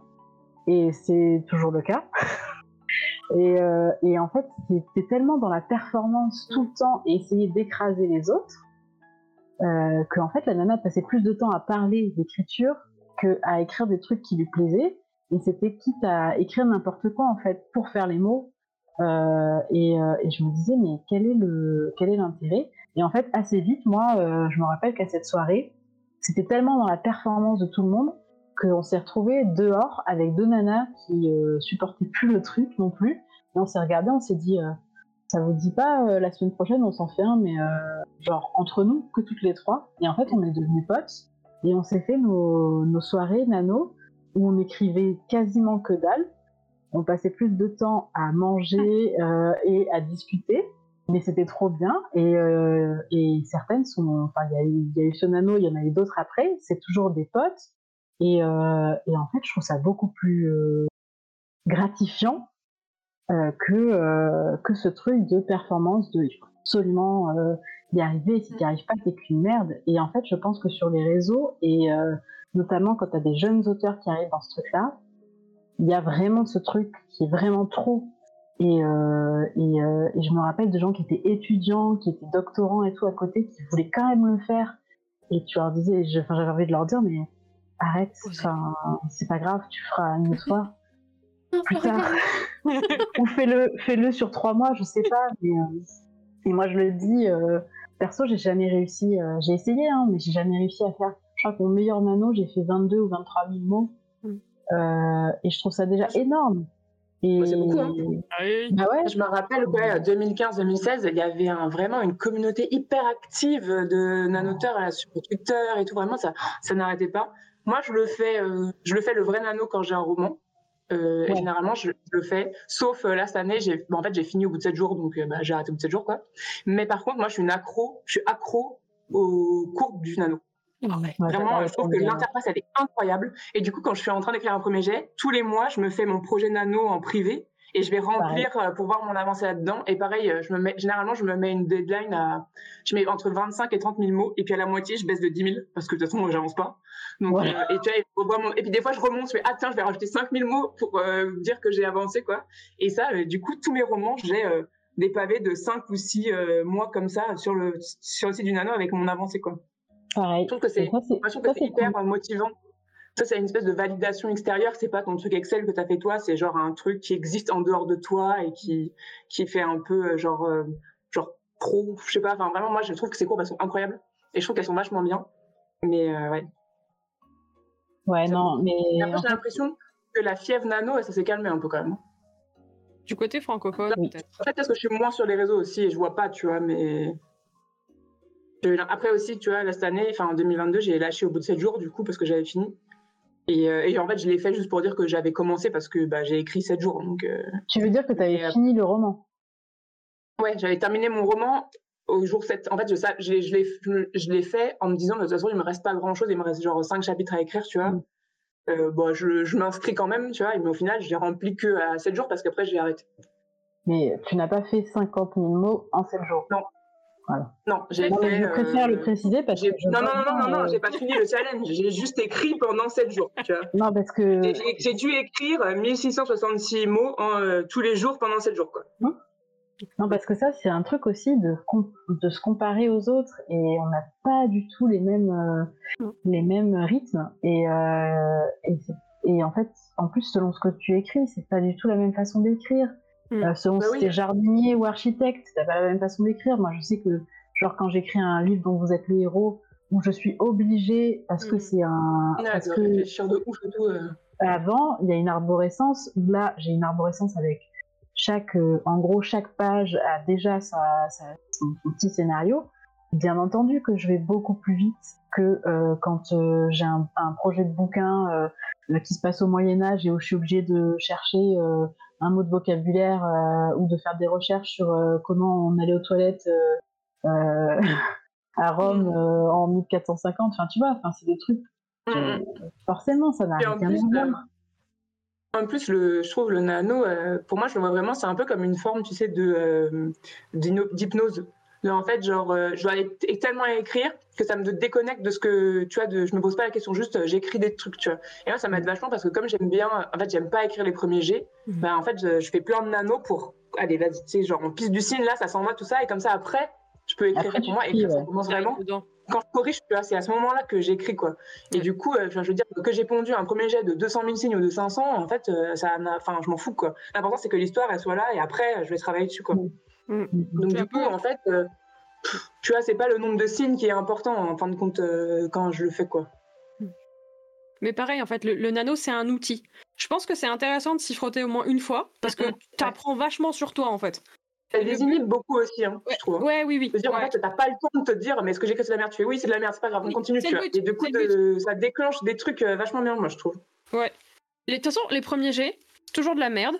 Et la merde, c'est bien, ça fait de l'engrais pour faire la réécriture. Donc c'est très bien. C'est, c'est, le but, en fait. C'est le but. C'est, juste d'écrire le truc. Voilà, même si c'est pas bien. Le but, c'est que tu aies un truc sur lequel tu peux te baser euh, après, en fait. Pour, euh, pour, Je suis comme toi, hein, Florian. Je... Vraiment, les premiers jets, ça me gave. Euh, ça me saoule. Ah, j'aime pas ça. Euh, inimaginable. Inimaginable. Genre là, sur le, j'ai mon Excel à côté là, parce que j'étais en train de remplir un truc tout à l'heure. Euh, sur mon premier jet, j'ai fait, en, alors en mots, parce que voilà, j'avais fait 48 000 mots à peu près. Et là, en réécriture, actuellement, je suis à 87 000 et j'ai bientôt fini. Mais parce que, enfin, il y avait ce matos de base où je me suis dit, ok, là, ça, ça tu peux l'étoffer, ça tu peux l'étoffer, ça tu peux l'étoffer. Mais voilà, mais oui, faites le nano au moins peut-être une fois, mais pas pour, euh, pour euh, vous comparer, plus pour, euh, je sais pas, genre apprendre sur soi en tant qu'écrivain. Je pense que c'est, mm, mm, mm. c'est formateur en vrai. Et en vous disant que si vous faites que la moitié ou 10 000, c'est pas grave, ce sera toujours plus que zéro. Bah, c'est clair, déjà tu auras fait tout ça, c'est déjà ouf. Déjà. Mais ouais, pas de... après, tu peux adapter ce que tu as compris pour se créer ta routine en fait. Pour ce projet-là en tout cas. Tiens, en plus, je veux dire, même si tu n'as pas écrit 50 000 mots, déjà, tu as été capable d'écrire 5 000 mots, 10 000 mots. C'est peut-être souvent, c'est plus que ce que tu n'as jamais fait. Hein. Ouais. C'est déjà beaucoup. Hein. Mm. Je pense qu'une fois qu'on est, vraiment, euh, qu'on est vraiment lancé en fait dans l'écriture, on a du mal à se retourner à se dire ok, je suis quand même partie de rien en fait. Mm. quand même euh, j'ai appris à former des lettres comme tout le monde. Je faisais des fautes et je mettais des S en plus à des trucs qui n'existaient pas. Euh, enfin, euh, on oublie vachement d'où on vient. Des fois, je pense qu'on devrait vraiment, euh, quand on commence à se perdre, il faut vraiment des fois se retourner et faire Ah ouais, c'est vrai qu'il y a deux ans, euh, je faisais ça. il y a six mhm. ans, je faisais ça. Il y a douze ans, je faisais ça. Et enfin. L'indulgence, quoi. Faut être un peu indulgent aussi avec ça. Mais oui Enfin, ça sert à rien de se, défoncer parce qu'en plus, après, tu fonctionnes plus, quoi. Tu fonctionnes plus. C'est dommage de se, de se blesser autant pour un truc qu'on aime faire en plus, en fait, à la base, mhm. surtout. C'est-à-dire, si t'aimes pas, bah, tu, bah, le fais pas. tout simplement. J'ai jamais croisé quelqu'un qui, m'a dit. Ah si, si, une personne. J'ai croisé une seule personne qui m'a dit J'aime pas écrire. Et cette personne est auteur. J'étais là, genre. Mais du coup. Euh... Pourquoi y a une relation euh, personnelle à l'écriture. Il y a des gens qui mettent. genre, Enfin, c'est peut-être une souffrance pour eux de dire ce qu'ils ont à dire. Hein. Peut-être. Mais euh, là, j'en connais des gens comme ça, pas des auteurs, mais j'en connais des gens comme ça. Ouais. Mais, mais ils euh, euh, pourraient pas arrêter et en même temps, quand ils sont dedans, c'est une souffrance, tu vois. C'est terrible. Vous savez mais après, que... parce que d'un côté, tu vois, quand tu écris, tu as quand même une idée précise de ce que tu veux faire et c'est jamais comme dans ta tête. Non. Ça peut, être, une super grande souffrance, en fait, de dire que tu n'es pas capable de retranscrire un truc qui est si clair dans ton esprit. Bah, quand tu l'écris, c'est tout pourri et c'est nul, tu vois. Enfin, en tout cas, ça n'a pas euh, la vibrance que tu as toi dans ta tête, tu vois. Je comprends J'ai un même là-dessus. Ouais, mais je sais. je, sais que enfin, je comprends que ça peut être une grande souffrance, un truc comme ça, tu vois. Que si tu n'acceptes pas. Ouais. Ou si tu essayes, tu essayes, et que ça arrive jamais à atteindre le niveau que tu imagines, mm. je comprends qu'en fait, ça peut, c'est dur de dire qu'en fait, tu es condamné à euh, dégrader tout ce que tu as en tête et à jamais atteindre ce truc-là, quoi. Mm. Mais en même temps, quand tu es, es dans ce processus-là, euh, alors, si t'écris pour toi, c'est très différent, mais si t'écris pour être lu, euh, en fait, de toute façon, faut se dire que peu importe la manière dont tu écris le truc, la personne qui va le lire, elle va jamais le voir comme toi. Non, c'est sûr. Même des fois, elle va pas le voir du tout d'ailleurs. Mais. Euh... ça se trouve, en plus, toi, tu te prends la tête sur un truc euh, que personne ne va relever. Mais oui Tu vois Mais évidemment je pense qu'on a, je pense qu'on a tout un truc comme ça. Je pense qu'on a tout au moins un truc dans, dans un de nos bouquins où on s'est dit, ok, alors là c'est vraiment spécifiquement très spécifique. Je suis sûr que personne va soit remarquer, soit quelqu'un va me dire que c'est de la merde. Jamais. Mais moi, regarde, ma passion de mettre des Easter eggs de Sailor Moon dans tous mes bouquins, personne ne les remarque jamais. Il y en a partout. Partout. Même dans mes nouvelles, genre, mais il y a une fois une personne qui m'a dit, franchement, je me dis, je vais mettre un truc tellement obvious que tout le monde va nous tomber sur le rable en mode plagiat. Il y a une personne ou peut-être deux qui m'ont dit, ah oui, ça, euh, ah bah c'est Sailor Moon, hein. J'étais genre, ah bah merci, quand même, tu vois. C'est hyper frustrant. Vous savez que. Euh, vous voyez qui c'est, Francisco Fitzgerald? Vous voyez qui c'est? Oui. Non? Le Gatsby magnifique. Oui, oui. Oui, oui, oui, oui. Eh ben, euh, il avait ce truc, il était euh, marqué par l'espèce de prestige de l'écriture. Il pensait qu'il devait, euh, s'il voulait être quelqu'un, il devait être un auteur reconnu et adulé. Il y avait beaucoup de, de mépris de classe. Enfin, il subit ça. Il, a- il avait été traumatisé par le mépris de classe dont il, dont il avait été victime. Et il y avait ce truc de, il va s'élever socialement en écrivant. Bref. Toujours est-il qu'il avait ce, il écrivait beaucoup, beaucoup, beaucoup pour gagner beaucoup d'argent, pour pouvoir écrire les romans qu'il avait envie d'écrire. Et il disait qu'écrire, c'était comme s'ouvrir les veines. Je pense Super. que quand on arrive à là, enfin, à dire ça, il y a un moment où je sais pas, personnellement, je sais pas si c'est une bonne, Non. si, si c'est une bonne idée de continuer, parce que c'est un peu violent quand même. Ça dépend. Est-ce que c'était euh, les trucs qu'il écrivait pour pouvoir écrire qui, qui étaient difficiles ou les trucs qu'il avait vraiment envie d'écrire qui étaient difficiles? Je sais pas. Je pense que de toute façon, Ah. il a, pas- il a écrit plein de nouvelles qu'il avait pas, pas vraiment envie d'écrire. Ouais, du coup, je comprends, en fait. Je comprends. Parce que, alors, anecdote, on me demande souvent d'écrire des nouvelles, tu vois, et euh, souvent, il y en a, euh, je, je me dis, ah oui, faisons ça, tu vois, et en fait, je me rends compte que je suis incapable. Genre, euh, c'est une souffrance, je peux pas. Il y a des trucs, les sujets, ça vient pas, ou en fait, le thème, ça me parle pas, ou c'est trop éloigné de ce que j'arrive à sortir, ou j'ai même juste, en fait, pas ça en moi, quoi. Ouais. Et souvent, je suis obligée d'appeler pour dire, bah, en fait, je peux pas. C'est impossible. Genre, et il y en a une que je donnerai pas le nom, que j'ai écrit quand même, parce que je me suis, enfin voilà, il fallait que je le fasse. Et ça a été une torture. Vraiment, c'était euh, vraiment, pour le coup, j'avais l'impression de mourir les veines. C'était là, genre, je, mais je peux pas. euh, c'est trop compliqué de sortir un texte qui est aussi différent de ce que je suis, quoi. Euh, j'ai vu ça comme un challenge. euh, c'était un écartèlement, quoi.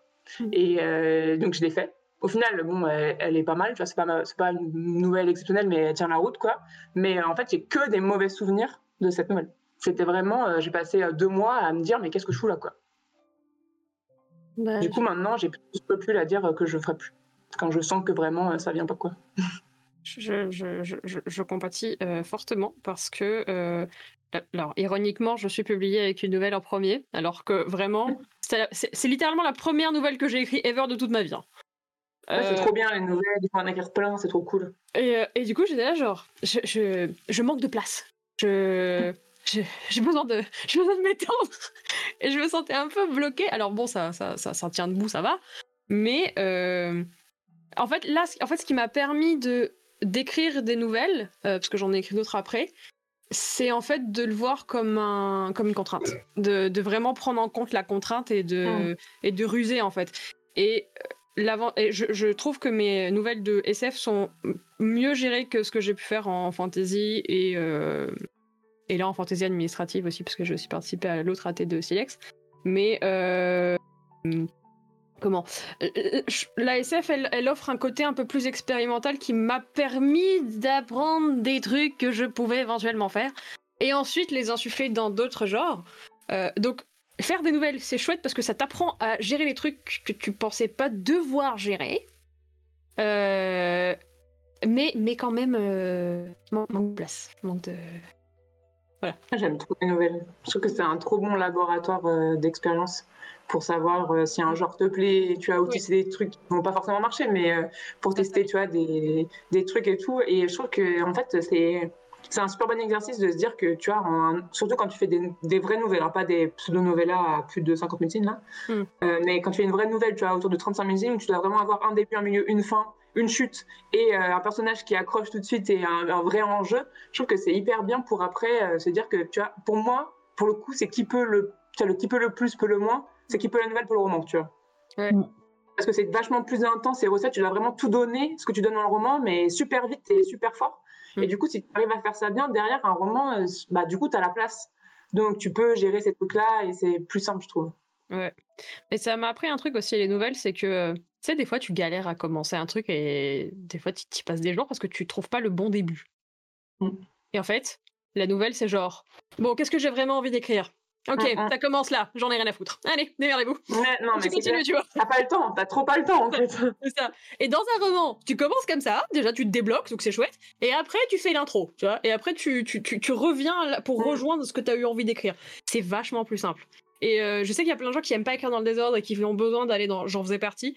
Mais en fait, commencer à écrire des nouvelles, ça m'a permis de débloquer plein de trucs comme ça, et ça m'arrive encore souvent. Alors, même quand je fais des plans, hein, je suis là genre. Ça, j'ai pas envie. Ça me, ça me saoule d'expliquer aux gens comment il en est arrivé là. Bon, il est déjà dans le caniveau. Voilà ce qui s'est passé. Tu vois, enfin, c'est beaucoup plus simple.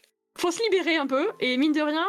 euh, Ah oui, retrouver le fun dans le burn, enfin pendant le burn-out, ça aide vachement aussi.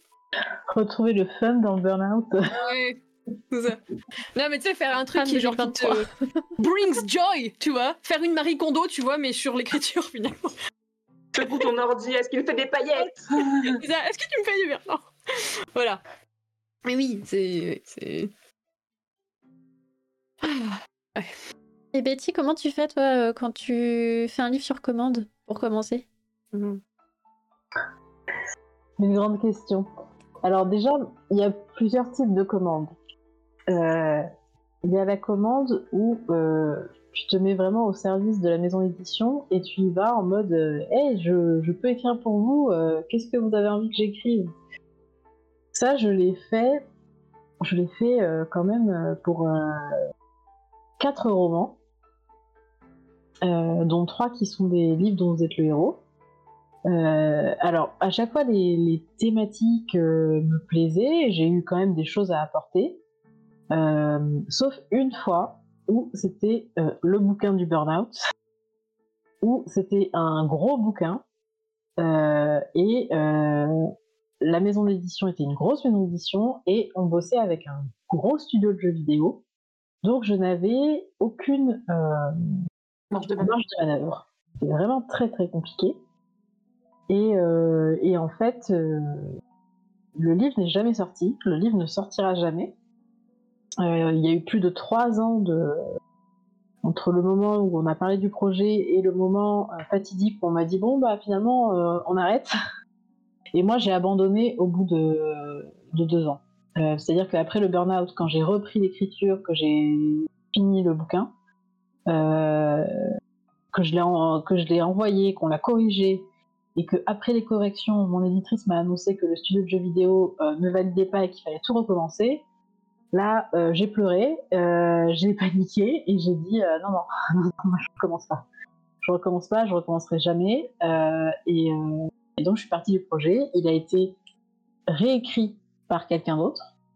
Et en fait, ils ont jamais réussi à se mettre d'accord et ils ont décidé de ne pas le sortir. Voilà. Ah, même, la, même la deuxième version écrite par quelqu'un d'autre n'est pas sortie, quoi. Ouais, ouais, ouais. Ils ont préféré euh, finalement ne pas le sortir. Euh, ça a été très, très, très compliqué. Et, euh, et ça, ça, ça a été vraiment une grosse souffrance d'écriture parce que euh, autant quand je l'ai signé, c'était vraiment en tout début de carrière et c'était une énorme opportunité en termes de maison d'édition, en termes financiers, sur plein, pour plein de raisons. Et puis c'était le premier livre dont vous êtes le héros que je pouvais faire et tout, donc je trouve ça génial. Autant avec l'écriture qui s'est décalée parce que mon éditrice, la première, a fait un burn-out, elle aussi, la pauvre. Euh, puis on a changé d'éditrice, puis, enfin bon, bref, ça a, mis, ça a mis vraiment beaucoup trop longtemps à se mettre en place. Au fur et à mesure, le projet m'a beaucoup moins beauté et c'était vraiment. euh, il y avait des choses qui me plaisaient pas à l'intérieur, en fait. Donc, euh, à tel point que euh, j'aurais dû le sortir sous pseudo. Parce que vraiment, je l'assumais pas, en fait. Et alors là, ça, c'était vraiment une souffrance, cette commande. Et là, je me suis dit, ça, plus jamais. Euh, sachant que les trois autres commandes que j'ai fait comme ça, euh, ça, ça, ça s'est bien passé parce qu'à chaque fois, euh, ok, on m'a demandé un truc en particulier, mais on m'a laissé un champ d'action sur comment j'allais l'exécuter, et, ça, c'était cool. Et ce que j'ai regretté, c'est de ne pas avoir de, prise sur, sur des. Enfin, d'être un peu dépossédé à la fin, parce que pas de choix de couverture, de titre, de plein de choses comme ça. Mais c'était un peu le jeu. au final, je suis plutôt fière, notamment d'un des romans qui est sorti. mais ça, en fait, après en avoir fait quatre à la suite, je me suis dit ça, ça va pas être possible parce qu'en fait, je n'ai plus écrit un seul mot de mes projets à moi depuis un an et demi. Et heureusement, il y a eu Robustia où là ça m'a fait revivre d'écrire mon histoire, euh, en plus mes personnages que je retrouvais euh, d'un premier roman que j'aimais beaucoup et tout, avec, euh, avec mon éditrice qui pour le coup aime autant mes personnages que moi, donc voilà, c'était vraiment le kiff en écriture.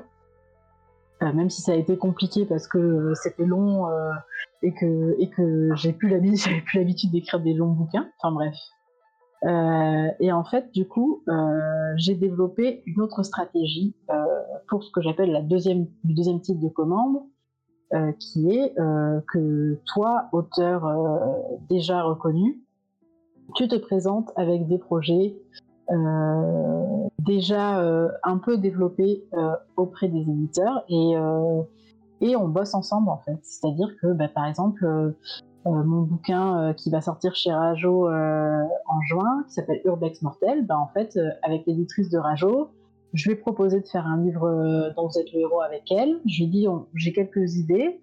On s'est appelé et elle m'a dit, bah, nous, en fait, on aimerait bien un truc autour de l'Urbex. Euh, je sais pas si ça te botterait. Et en fait, bah, j'ai réfléchi et je lui ai proposé un truc qui, qui, moi, me plaisait bien j'ai apporté un concept euh, dans leur idée qui était assez basique à la base, qui était juste un thème. Et en fait, on a fait un bouquin qui, moi, me plaît beaucoup, et elle aussi, donc ça, c'est cool. Et euh, pareil avec euh, là, No Sex Club, donc ça, c'est de la, du contemporain pour ados, que je vais sortir aussi en juin chez Slalom. Euh, en fait, euh, ben, on s'est appelé avec euh, les éditrices de Slalom. Elles m'ont dit, nous, on cherche du contemporain pour ados, on aimerait bien des thèmes un peu engagés. on sait que toi, c'est quelque chose qui te, parle. et en fait, ben, moi, ça faisait plusieurs mois déjà que je réfléchissais à un bouquin autour de la sexualité adolescente ou plutôt la non-sexualité adolescente. Et donc, je leur ai proposé. Et au début, j'avais vraiment juste la thématique. Elles m'ont dit Ah oui, nous, on aimerait trop. Euh, euh, personne n'a encore fait ça, ce serait vraiment trop bien. Et du coup, j'ai développé un projet, mais vraiment de A à Z. Et, euh, je leur ai proposé, je crois, deux chapitres, le synopsis. Et, et on a signé là-dessus, quoi. Et ça, ça, c'est de la commande que j'apprécie. Parce que, parce que ben, le projet devient le tien, en fait. Et ça, c'est ça, ça, se gère beaucoup mieux. Enfin, moi, je l'ai beaucoup mieux vécu parce que j'ai l'impression que c'est devenu mes bébés euh, et c'est assez différent. Après, je dis pas que je ferai pas d'autres commandes euh, plus euh, téléguidées comme avant, parce que je pense que je peux m'y retrouver sur des sur des sur des projets ponctuels en fait.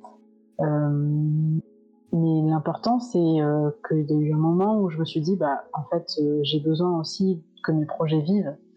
Euh, et, là, actuellement, je suis en soumission, euh, enfin, je vais pas dire soumission, en proposition éditoriale sur euh, plusieurs projets, euh, qui sont des projets très perso. Et j'espère que ça va plaire aux, maisons d'édition. Et, et, si ça plaît pas, je repartirai en mode commande pour d'autres trucs. En fait, j'ai envie de panacher un peu tout ça pour avoir un équilibre euh, et euh, une estime de moi aussi. Il y a beaucoup d'histoires de, d'ego et d'estime de soi aussi dans l'écriture et la créativité. Hein, euh. Oui.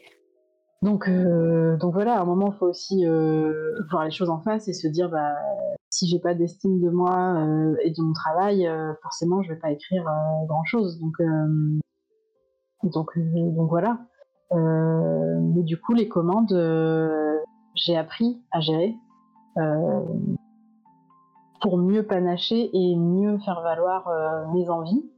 Euh, et savoir dire non aussi de temps en temps. Il n'y a pas très longtemps, j'ai dit non euh, à un projet parce que je trouvais que c'était pas assez payé, même si le projet de base me plaisait bien. Et, et je me suis dit, bah, en fait, j'ai j'ai envie d'autre chose. Et maintenant, j'ai une agente littéraire depuis quasiment un an. Ça, m'aide beaucoup aussi parce que bah, du coup, elle, elle m'aide beaucoup à déculpabiliser sur certains sujets. Elle me dit ben, non, là, t'as pas de scrupules à avoir. Euh, si t'as envie de dire non, tu dis non.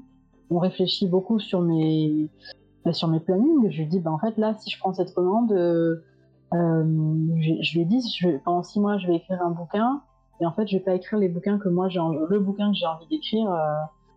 Et donc ça repose de six mois de plus et je lui dis bah j'ai pas envie. Elle me dit bah si tu penses que tu peux te le permettre, euh, on le fait pas et puis voilà. Et donc c'est des, choses comme ça. Euh... Ça je pense que c'est aussi un recul qu'on a euh, avec l'expérience tu vois. Ouais. Je pense que alors sans euh, plonger dans le burn-out quoi, je pense que forcément tous les jeunes auteurs on passe par cette phase un peu un peu glissante de bah en fait on a envie, on commence à nous proposer des choses, donc on pas, on a envie de dire oui, on n'ose pas dire non, on veut faire, on veut faire, et puis tu vois, ça peut vite devenir glissant quoi. En fait, euh, je pense que c'est la question des opportunités, comme euh, comme c'est, enfin, ça reste, euh, on reste sur un marché où il y a plus plus d'offres que de demandes, largement. Donc forcément, on a l'impression que si on refuse quelque chose, on, et c'est fini. Et, en fait, euh, non, il y a en fait euh, il y a plein d'autres demandes. Euh, mais après, il faut aussi arriver à rentrer dans le milieu. Moi, je sais que ça a été énormément de prospection et j'ai réussi à pas mal. Enfin, entre mon premier roman et mon deuxième roman, il s'est passé deux ans. Euh, sur euh, la sortie. Et c'est vrai que pendant, ces, pendant les un peu plus d'un an où j'avais pas signé de contrat, alors j'avais vachement écrit, euh, fait beaucoup de soumissions éditoriales, etc. bah tu, tu, tu, tu angoisses beaucoup. Tu te dis mais en fait putain je me suis plantée. En fait, c'était euh, c'était un one shot et euh, j'aurais pas d'autres romans publiés, c'est terminé. C'est fini.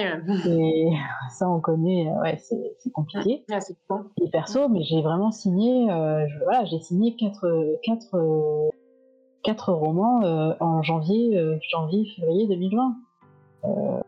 alors qu'avant, j'en avais re-signé un seul. enfin, c'était hyper compliqué, quoi.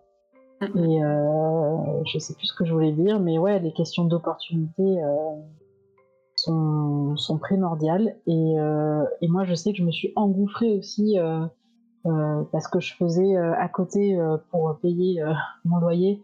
et parce que ça me plaisait aussi, je faisais de l'animation en escape game, j'ai beaucoup bossé autour des escape games, etc. Et quand j'ai vu que les livres dont vous êtes le héros, les livres-jeux, les escape books revenaient, euh, je me suis, j'ai un peu étudié le marché. Je me suis dit, mais en fait, il y a très peu d'auteurs euh, qui sont capables euh, d'avoir l'aspect jeu et écriture, parce que c'est quand même autre chose. Enfin, ça demande autre chose en plus. Et je me suis dit, bah, faut que je m'engouffre dans ce truc-là, vu que j'ai une double casquette. Et donc, bah, j'ai, énormément prospecté.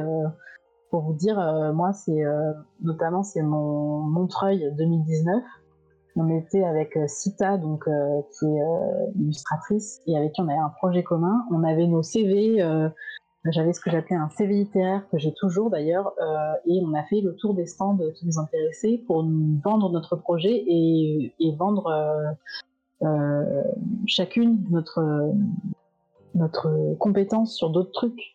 Et c'est comme ça que j'ai chopé les quatre, quatre contrats de janvier 2020. Et heureusement que j'ai fait ça à, à Montreuil 2019 parce que les mois qui ont suivi, je me suis dit waouh, là j'ai été super bien inspirée. Et j'ai fait ça aux Imaginales. Enfin, c'est pas évident. Il hein. faut savoir un peu se vendre et euh, et ça fait partie aussi, ça fait partie d'un travail que tout le monde n'est pas capable non plus de faire euh, parce que euh, bah, faut pas être trop timide, faut avoir un peu confiance en soi.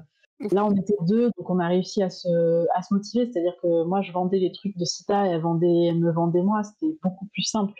Mais, euh, honnêtement, euh, c'est chaud, hein, euh, des fois, d'y arriver et d'avoir la fibre pour ça. Moi, j'ai fait Sciences Po, donc je sais aussi parler en public, je sais broder sur un sujet dont je ne connaissais rien trois minutes avant. Enfin voilà, c'est un truc que j'ai appris aussi j'ai bossé dans le milieu politique, donc je sais aussi me vendre.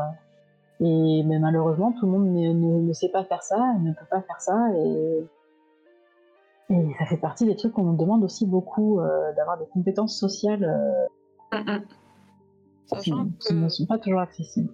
C'est vraiment pas évident. Et il y a des auteurs qui sont absolument pas sur les réseaux, mais qui, qui ont quand même genre une reconnaissance. Ça, ça marche aussi. Et c'est pour ça, enfin, s'il y a des gens, je pense, euh, quand, quand, on signe un, un contrat et qu'on est jeune auteur et tout, et on commence à nous dire oui, tu sais, il faut vraiment que tu fasses ta com et tout. Euh, et que euh, tiens, on va te mettre sur telle, telle table ronde, machin, euh, t'es obligé d'accepter. Euh... Non. Hmm. Ah, encore une fois, c'est dur de dire non. Mais c'est très dur de dire non. Mais, euh, mais, mais, y a, mais ça existe, les auteurs qui s'en sortent très bien en étant des tibines maladifs qui n'ont aucune hmm. présence sur les réseaux sociaux. Ils ont quand même des prix littéraires. On sait ni de présence dans la vraie vie, j'ai envie de te dire. Oui, bah voilà, je veux dire. voilà, t'as des gens qui n'aiment pas vraiment. C'est. Oui, c'est ça. C'est-à-dire, à la base, on écrit.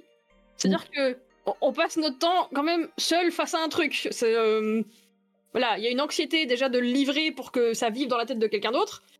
Si en plus tu demandes, je sais pas, d'en parler euh, alors que alors que tu l'as écrit, hein. Tu, tu, sais très bien ce qu'il y a dedans. Mais c'est pas pareil.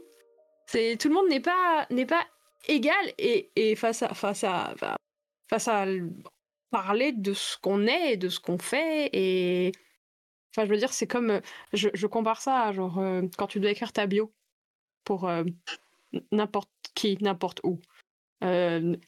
écrire sa bio pour un auteur, c'est vraiment c'est le, pire truc. Faut le faire en workshop avec des potes, je pense. Faut que chacun écrive la bio. Non, il faut, il faut la faire écrire par quelqu'un d'autre. Ouais, grave. Moi, c'est ce que je fais. c'est un calvaire. ouais. Pour revenir sur les tables rondes, conférences et tout, bah perso, c'est pour ça que là, pour l'Ouest Hurlant, j'ai fait un petit formulaire à tous les auteurs dans lequel j'ai demandé est-ce que vous voulez faire des tables rondes ou pas? Et je, perso, on me l'avait jamais demandé en tant qu'autrice. Euh, et, euh, et je sais que bah, j'ai plusieurs auteurs qui m'ont dit bah c'est cool que tu nous l'aies demandé. Et j'ai demandé aussi euh, sur quel sujet vous avez envie et sur quel sujet vous vous sentez compétent pour, parler. Et sur quel sujet vous n'avez pas envie de parler Parce que je sais aussi qu'il bah, y a des auteurs, ça fait euh, notamment des autrices, ça fait euh, dix ans qu'on leur demande de, parler des mêmes sujets, euh, qu'elles en ont marre, qu'elles sont... Voilà, il y a des gens qui se sentent un peu rabaissés au, toujours au même sujet, comme si c'était leur identité propre, alors que ça n'a rien à voir souvent avec leur écriture. ben voilà, je me suis dit, bah en fait, faut poser des questions et, euh, voir. Et, effectivement, les résultats m'ont assez, euh, assez surprise. Euh, je pense notamment à deux auteurs qui sont pourtant ultra reconnus et qui, ont, qui font plein de trucs avec leurs fans, qui sont énormément sur les réseaux. Et bah, ces deux auteurs m'ont dit de ne pas vouloir faire de table ronde de, de conférences. Et ah, pas du tout. Ouais, et je me suis dit, bah, en fait, euh, de moi-même, je les aurais foutus euh, sur des trucs hyper. Euh, en me disant, ils vont avoir la tchatch et tout, mais en fait, ils n'ont pas envie. Et je respecte totalement cette, cette, idée-là. Et d'autres auteurs qui m'ont dit, j'en veux plein. Bon, ça, ce sera pas possible pour des raisons budgétaires et il faut partager, mais, mais voilà, c'est. En fait, on ne sait pas qui sont les gens et encore moins quand c'est des gens qu'on connaît des réseaux sociaux euh, et des auteurs qui ont l'air d'être super à l'aise avec leurs fans et leurs lecteurs, euh, qui en fait, si ça se trouve, sont euh, hyper, hyper timides, hyper angoissés et tout. Moi, j'aime beaucoup suivre c'est Sophie Guiocas sur Instagram. Bon, après, on a un peu les mêmes, problématiques et du coup, je me retrouve pas mal dans ce qu'elle explique, mais voilà, elle est assez cash avec euh, sa communauté et elle dit bah en fait moi un salon littéraire pour moi c'est euh, des jours et des jours d'angoisse euh, avant, pendant, après et c'est pour ça que j'en fais pas beaucoup et, c'est cool qu'elle le dise quoi. Et bah, moi comme perso... Dabos. Mais oui, il mais quasiment jamais d'intervention et très peu de dédicaces en fin de compte. Hein. C'est ça et en fait c'est il vaut mieux le, le savoir et le dire plutôt que de se retrouver dans des situations moi, perso, Christelle Dabos, je l'ai déjà vue en train de dédicacer pendant 5-6 heures euh, et puis en pouvoir à la fin, et c'est juste pas humain en fait. Et euh... aussi, je pense que tu vois, les gens, ils pensent que, tu vois, comme c'est un métier passion, euh, en fait, euh, on vit notre rêve, mais alors déjà, tout le monde s'imagine pas dédicacer. Mm. On n'aime pas ça. Et puis en plus, c'est pas parce que c'est cool et qu'on adore rencontrer les lecteurs que c'est pas hyper drainant, quoi. C'est ça. Quand tu es euh, toute la journée dans un hall où il y a 3000 euh, personnes qui passent, il y a du bruit, toi tu es hyper focus sur tout le monde pendant 3 heures parce que chaque personne, c'est comme si c'était la seule personne au monde qui vient de voir pendant 5 minutes ou 10 minutes et tu dois être hyper concentré. À la fin, tu ressors. Moi, j'ai, le cerveau qui me coule par les oreilles. après, je vieillis, mais euh, quand même, tu vois, je trouve non, que. mais clairement. Vraiment, ça demande une énergie sociale énorme, quoi. Et encore une fois, les gens s'en rendent pas forcément compte, mais on n'est pas, on n'est pas payé pour faire des salons littéraires. On est payé euh, pour faire des tables rondes, euh, mais pas pour euh, les dédicaces, à de très rares exceptions près. je pense notamment aux aventuriales, big up les aventuriales. mais, mais du coup, ça fait, voilà, c'est un truc qu'on fait bénévolement. Et comme tu le disais, Floriane, quand t'as enfin, de toute façon, moi aussi j'ai un autre boulot à côté puisqu'il faut que j'écrive la semaine, mais quand tu rentres d'un salon, euh, c'est dimanche soir, euh, t'es drainé et tu viens de faire euh, deux trois jours euh, hyper dense et en plus tu t'es pris parfois 5-6 heures de train dans la tête. le lendemain matin, il faut que tu bosses, donc c'est complexe, c'est compliqué et c'est pour ça que euh, faut, faut, aussi comprendre. Euh, enfin, moi, je sais que maintenant, je, je dis non à certains salons euh, quand c'est trop loin, quand quand je vais pas avoir d'intervention sur place, euh, donc je sais que je serai pas payée, que ce sera bénévole pendant deux jours. voilà, je ne sais plus. Ça aussi, c'est encore une fois savoir dire non. c'est parfois un peu compliqué. je me permets de. Il est, il est 20 heures passées. Quoi? Ouais, déjà. Est-ce que vous auriez en, quelques mots un, pour finir sur une touche euh, positive Est-ce que vous auriez euh, Est-ce que vous auriez euh, ouais, un, petit truc, un petit mot doux pour tous nos toute l'audience qui vous a écouté avec avec enthousiasme ce soir? Est-ce que vous auriez des, un petit mot pour face au burn-out ou, pour euh, vous lancer dans l'écriture? Plein de trucs à dire. En, deux mots. en deux mots euh, Soyez indulgent avec vous-même. Mm. Déjà, je pense. Mm. Euh, chaque, personne, chaque personne est différente et ne comparez pas aux autres. Votre, votre rythme de travail, votre capacité ne vaut pas moins que celle que vous voyez sur les réseaux sociaux ou ailleurs. Mm. Gardez à l'esprit que ce qu'on voit sur les réseaux sociaux, c'est quelque chose qu'on choisit de montrer. Vous ne connaissez pas ce qu'il y a derrière. Vous savez pas ce qui se passe. Euh, tu peux être en train de poster des trucs où genre euh, tu vis ta meilleure life avec euh, ton petit café crème, ton petit ordi machin et tes petits mots tout mignons. et derrière tu rentres et tu pleures parce que tu as écrit 20 mots et t'en as marre et tu as envie de te flinguer et c'est de la merde. Faites pas ça. Prenez soin de vous. quand vous sentez que vous forcez, arrêtez de forcer. Mm, mm. Voilà. Et écoutez les gens autour de vous quand ils commencent à vraiment s'inquiéter. Et qui vous disent des trucs genre T'es sûr que ça va? Euh, Tu devrais peut-être juste prendre une pause. Alors, des fois, c'est maladroit, mais euh, l'attention derrière, c'est Bonjour, je vois que tu es actuellement sur une pente. Veux-tu arrêter de rouler, s'il te plaît? Voilà. C'est le capitalisme qui veut du mal. C'est pas vous, c'est pas le. Et Ce n'est pas prenez... Ouais, enfin. Prenez votre temps, prenez votre temps. Faut voir ça comme un marathon et pas comme un sprint, quoi. C'est ça. Ça va pas se faire en trois mois, quoi. C'est ça. Et quand on vous dit de faire une pause, ça veut pas dire ne rien faire. Ça veut dire faire des choses qui vous plaisent pour vous ressourcer. Si vous voulez binge-watch Bridgerton, faites-le. Si vous voulez, euh, je sais pas, faire du camping, faites-le. Ça compte dans le processus créatif. Et dormir Oui. Ah, dormir. Dormir, c'est très bien. C'est important pour la cognitivité. Ça fait des petites cellules. Exactement. Ça.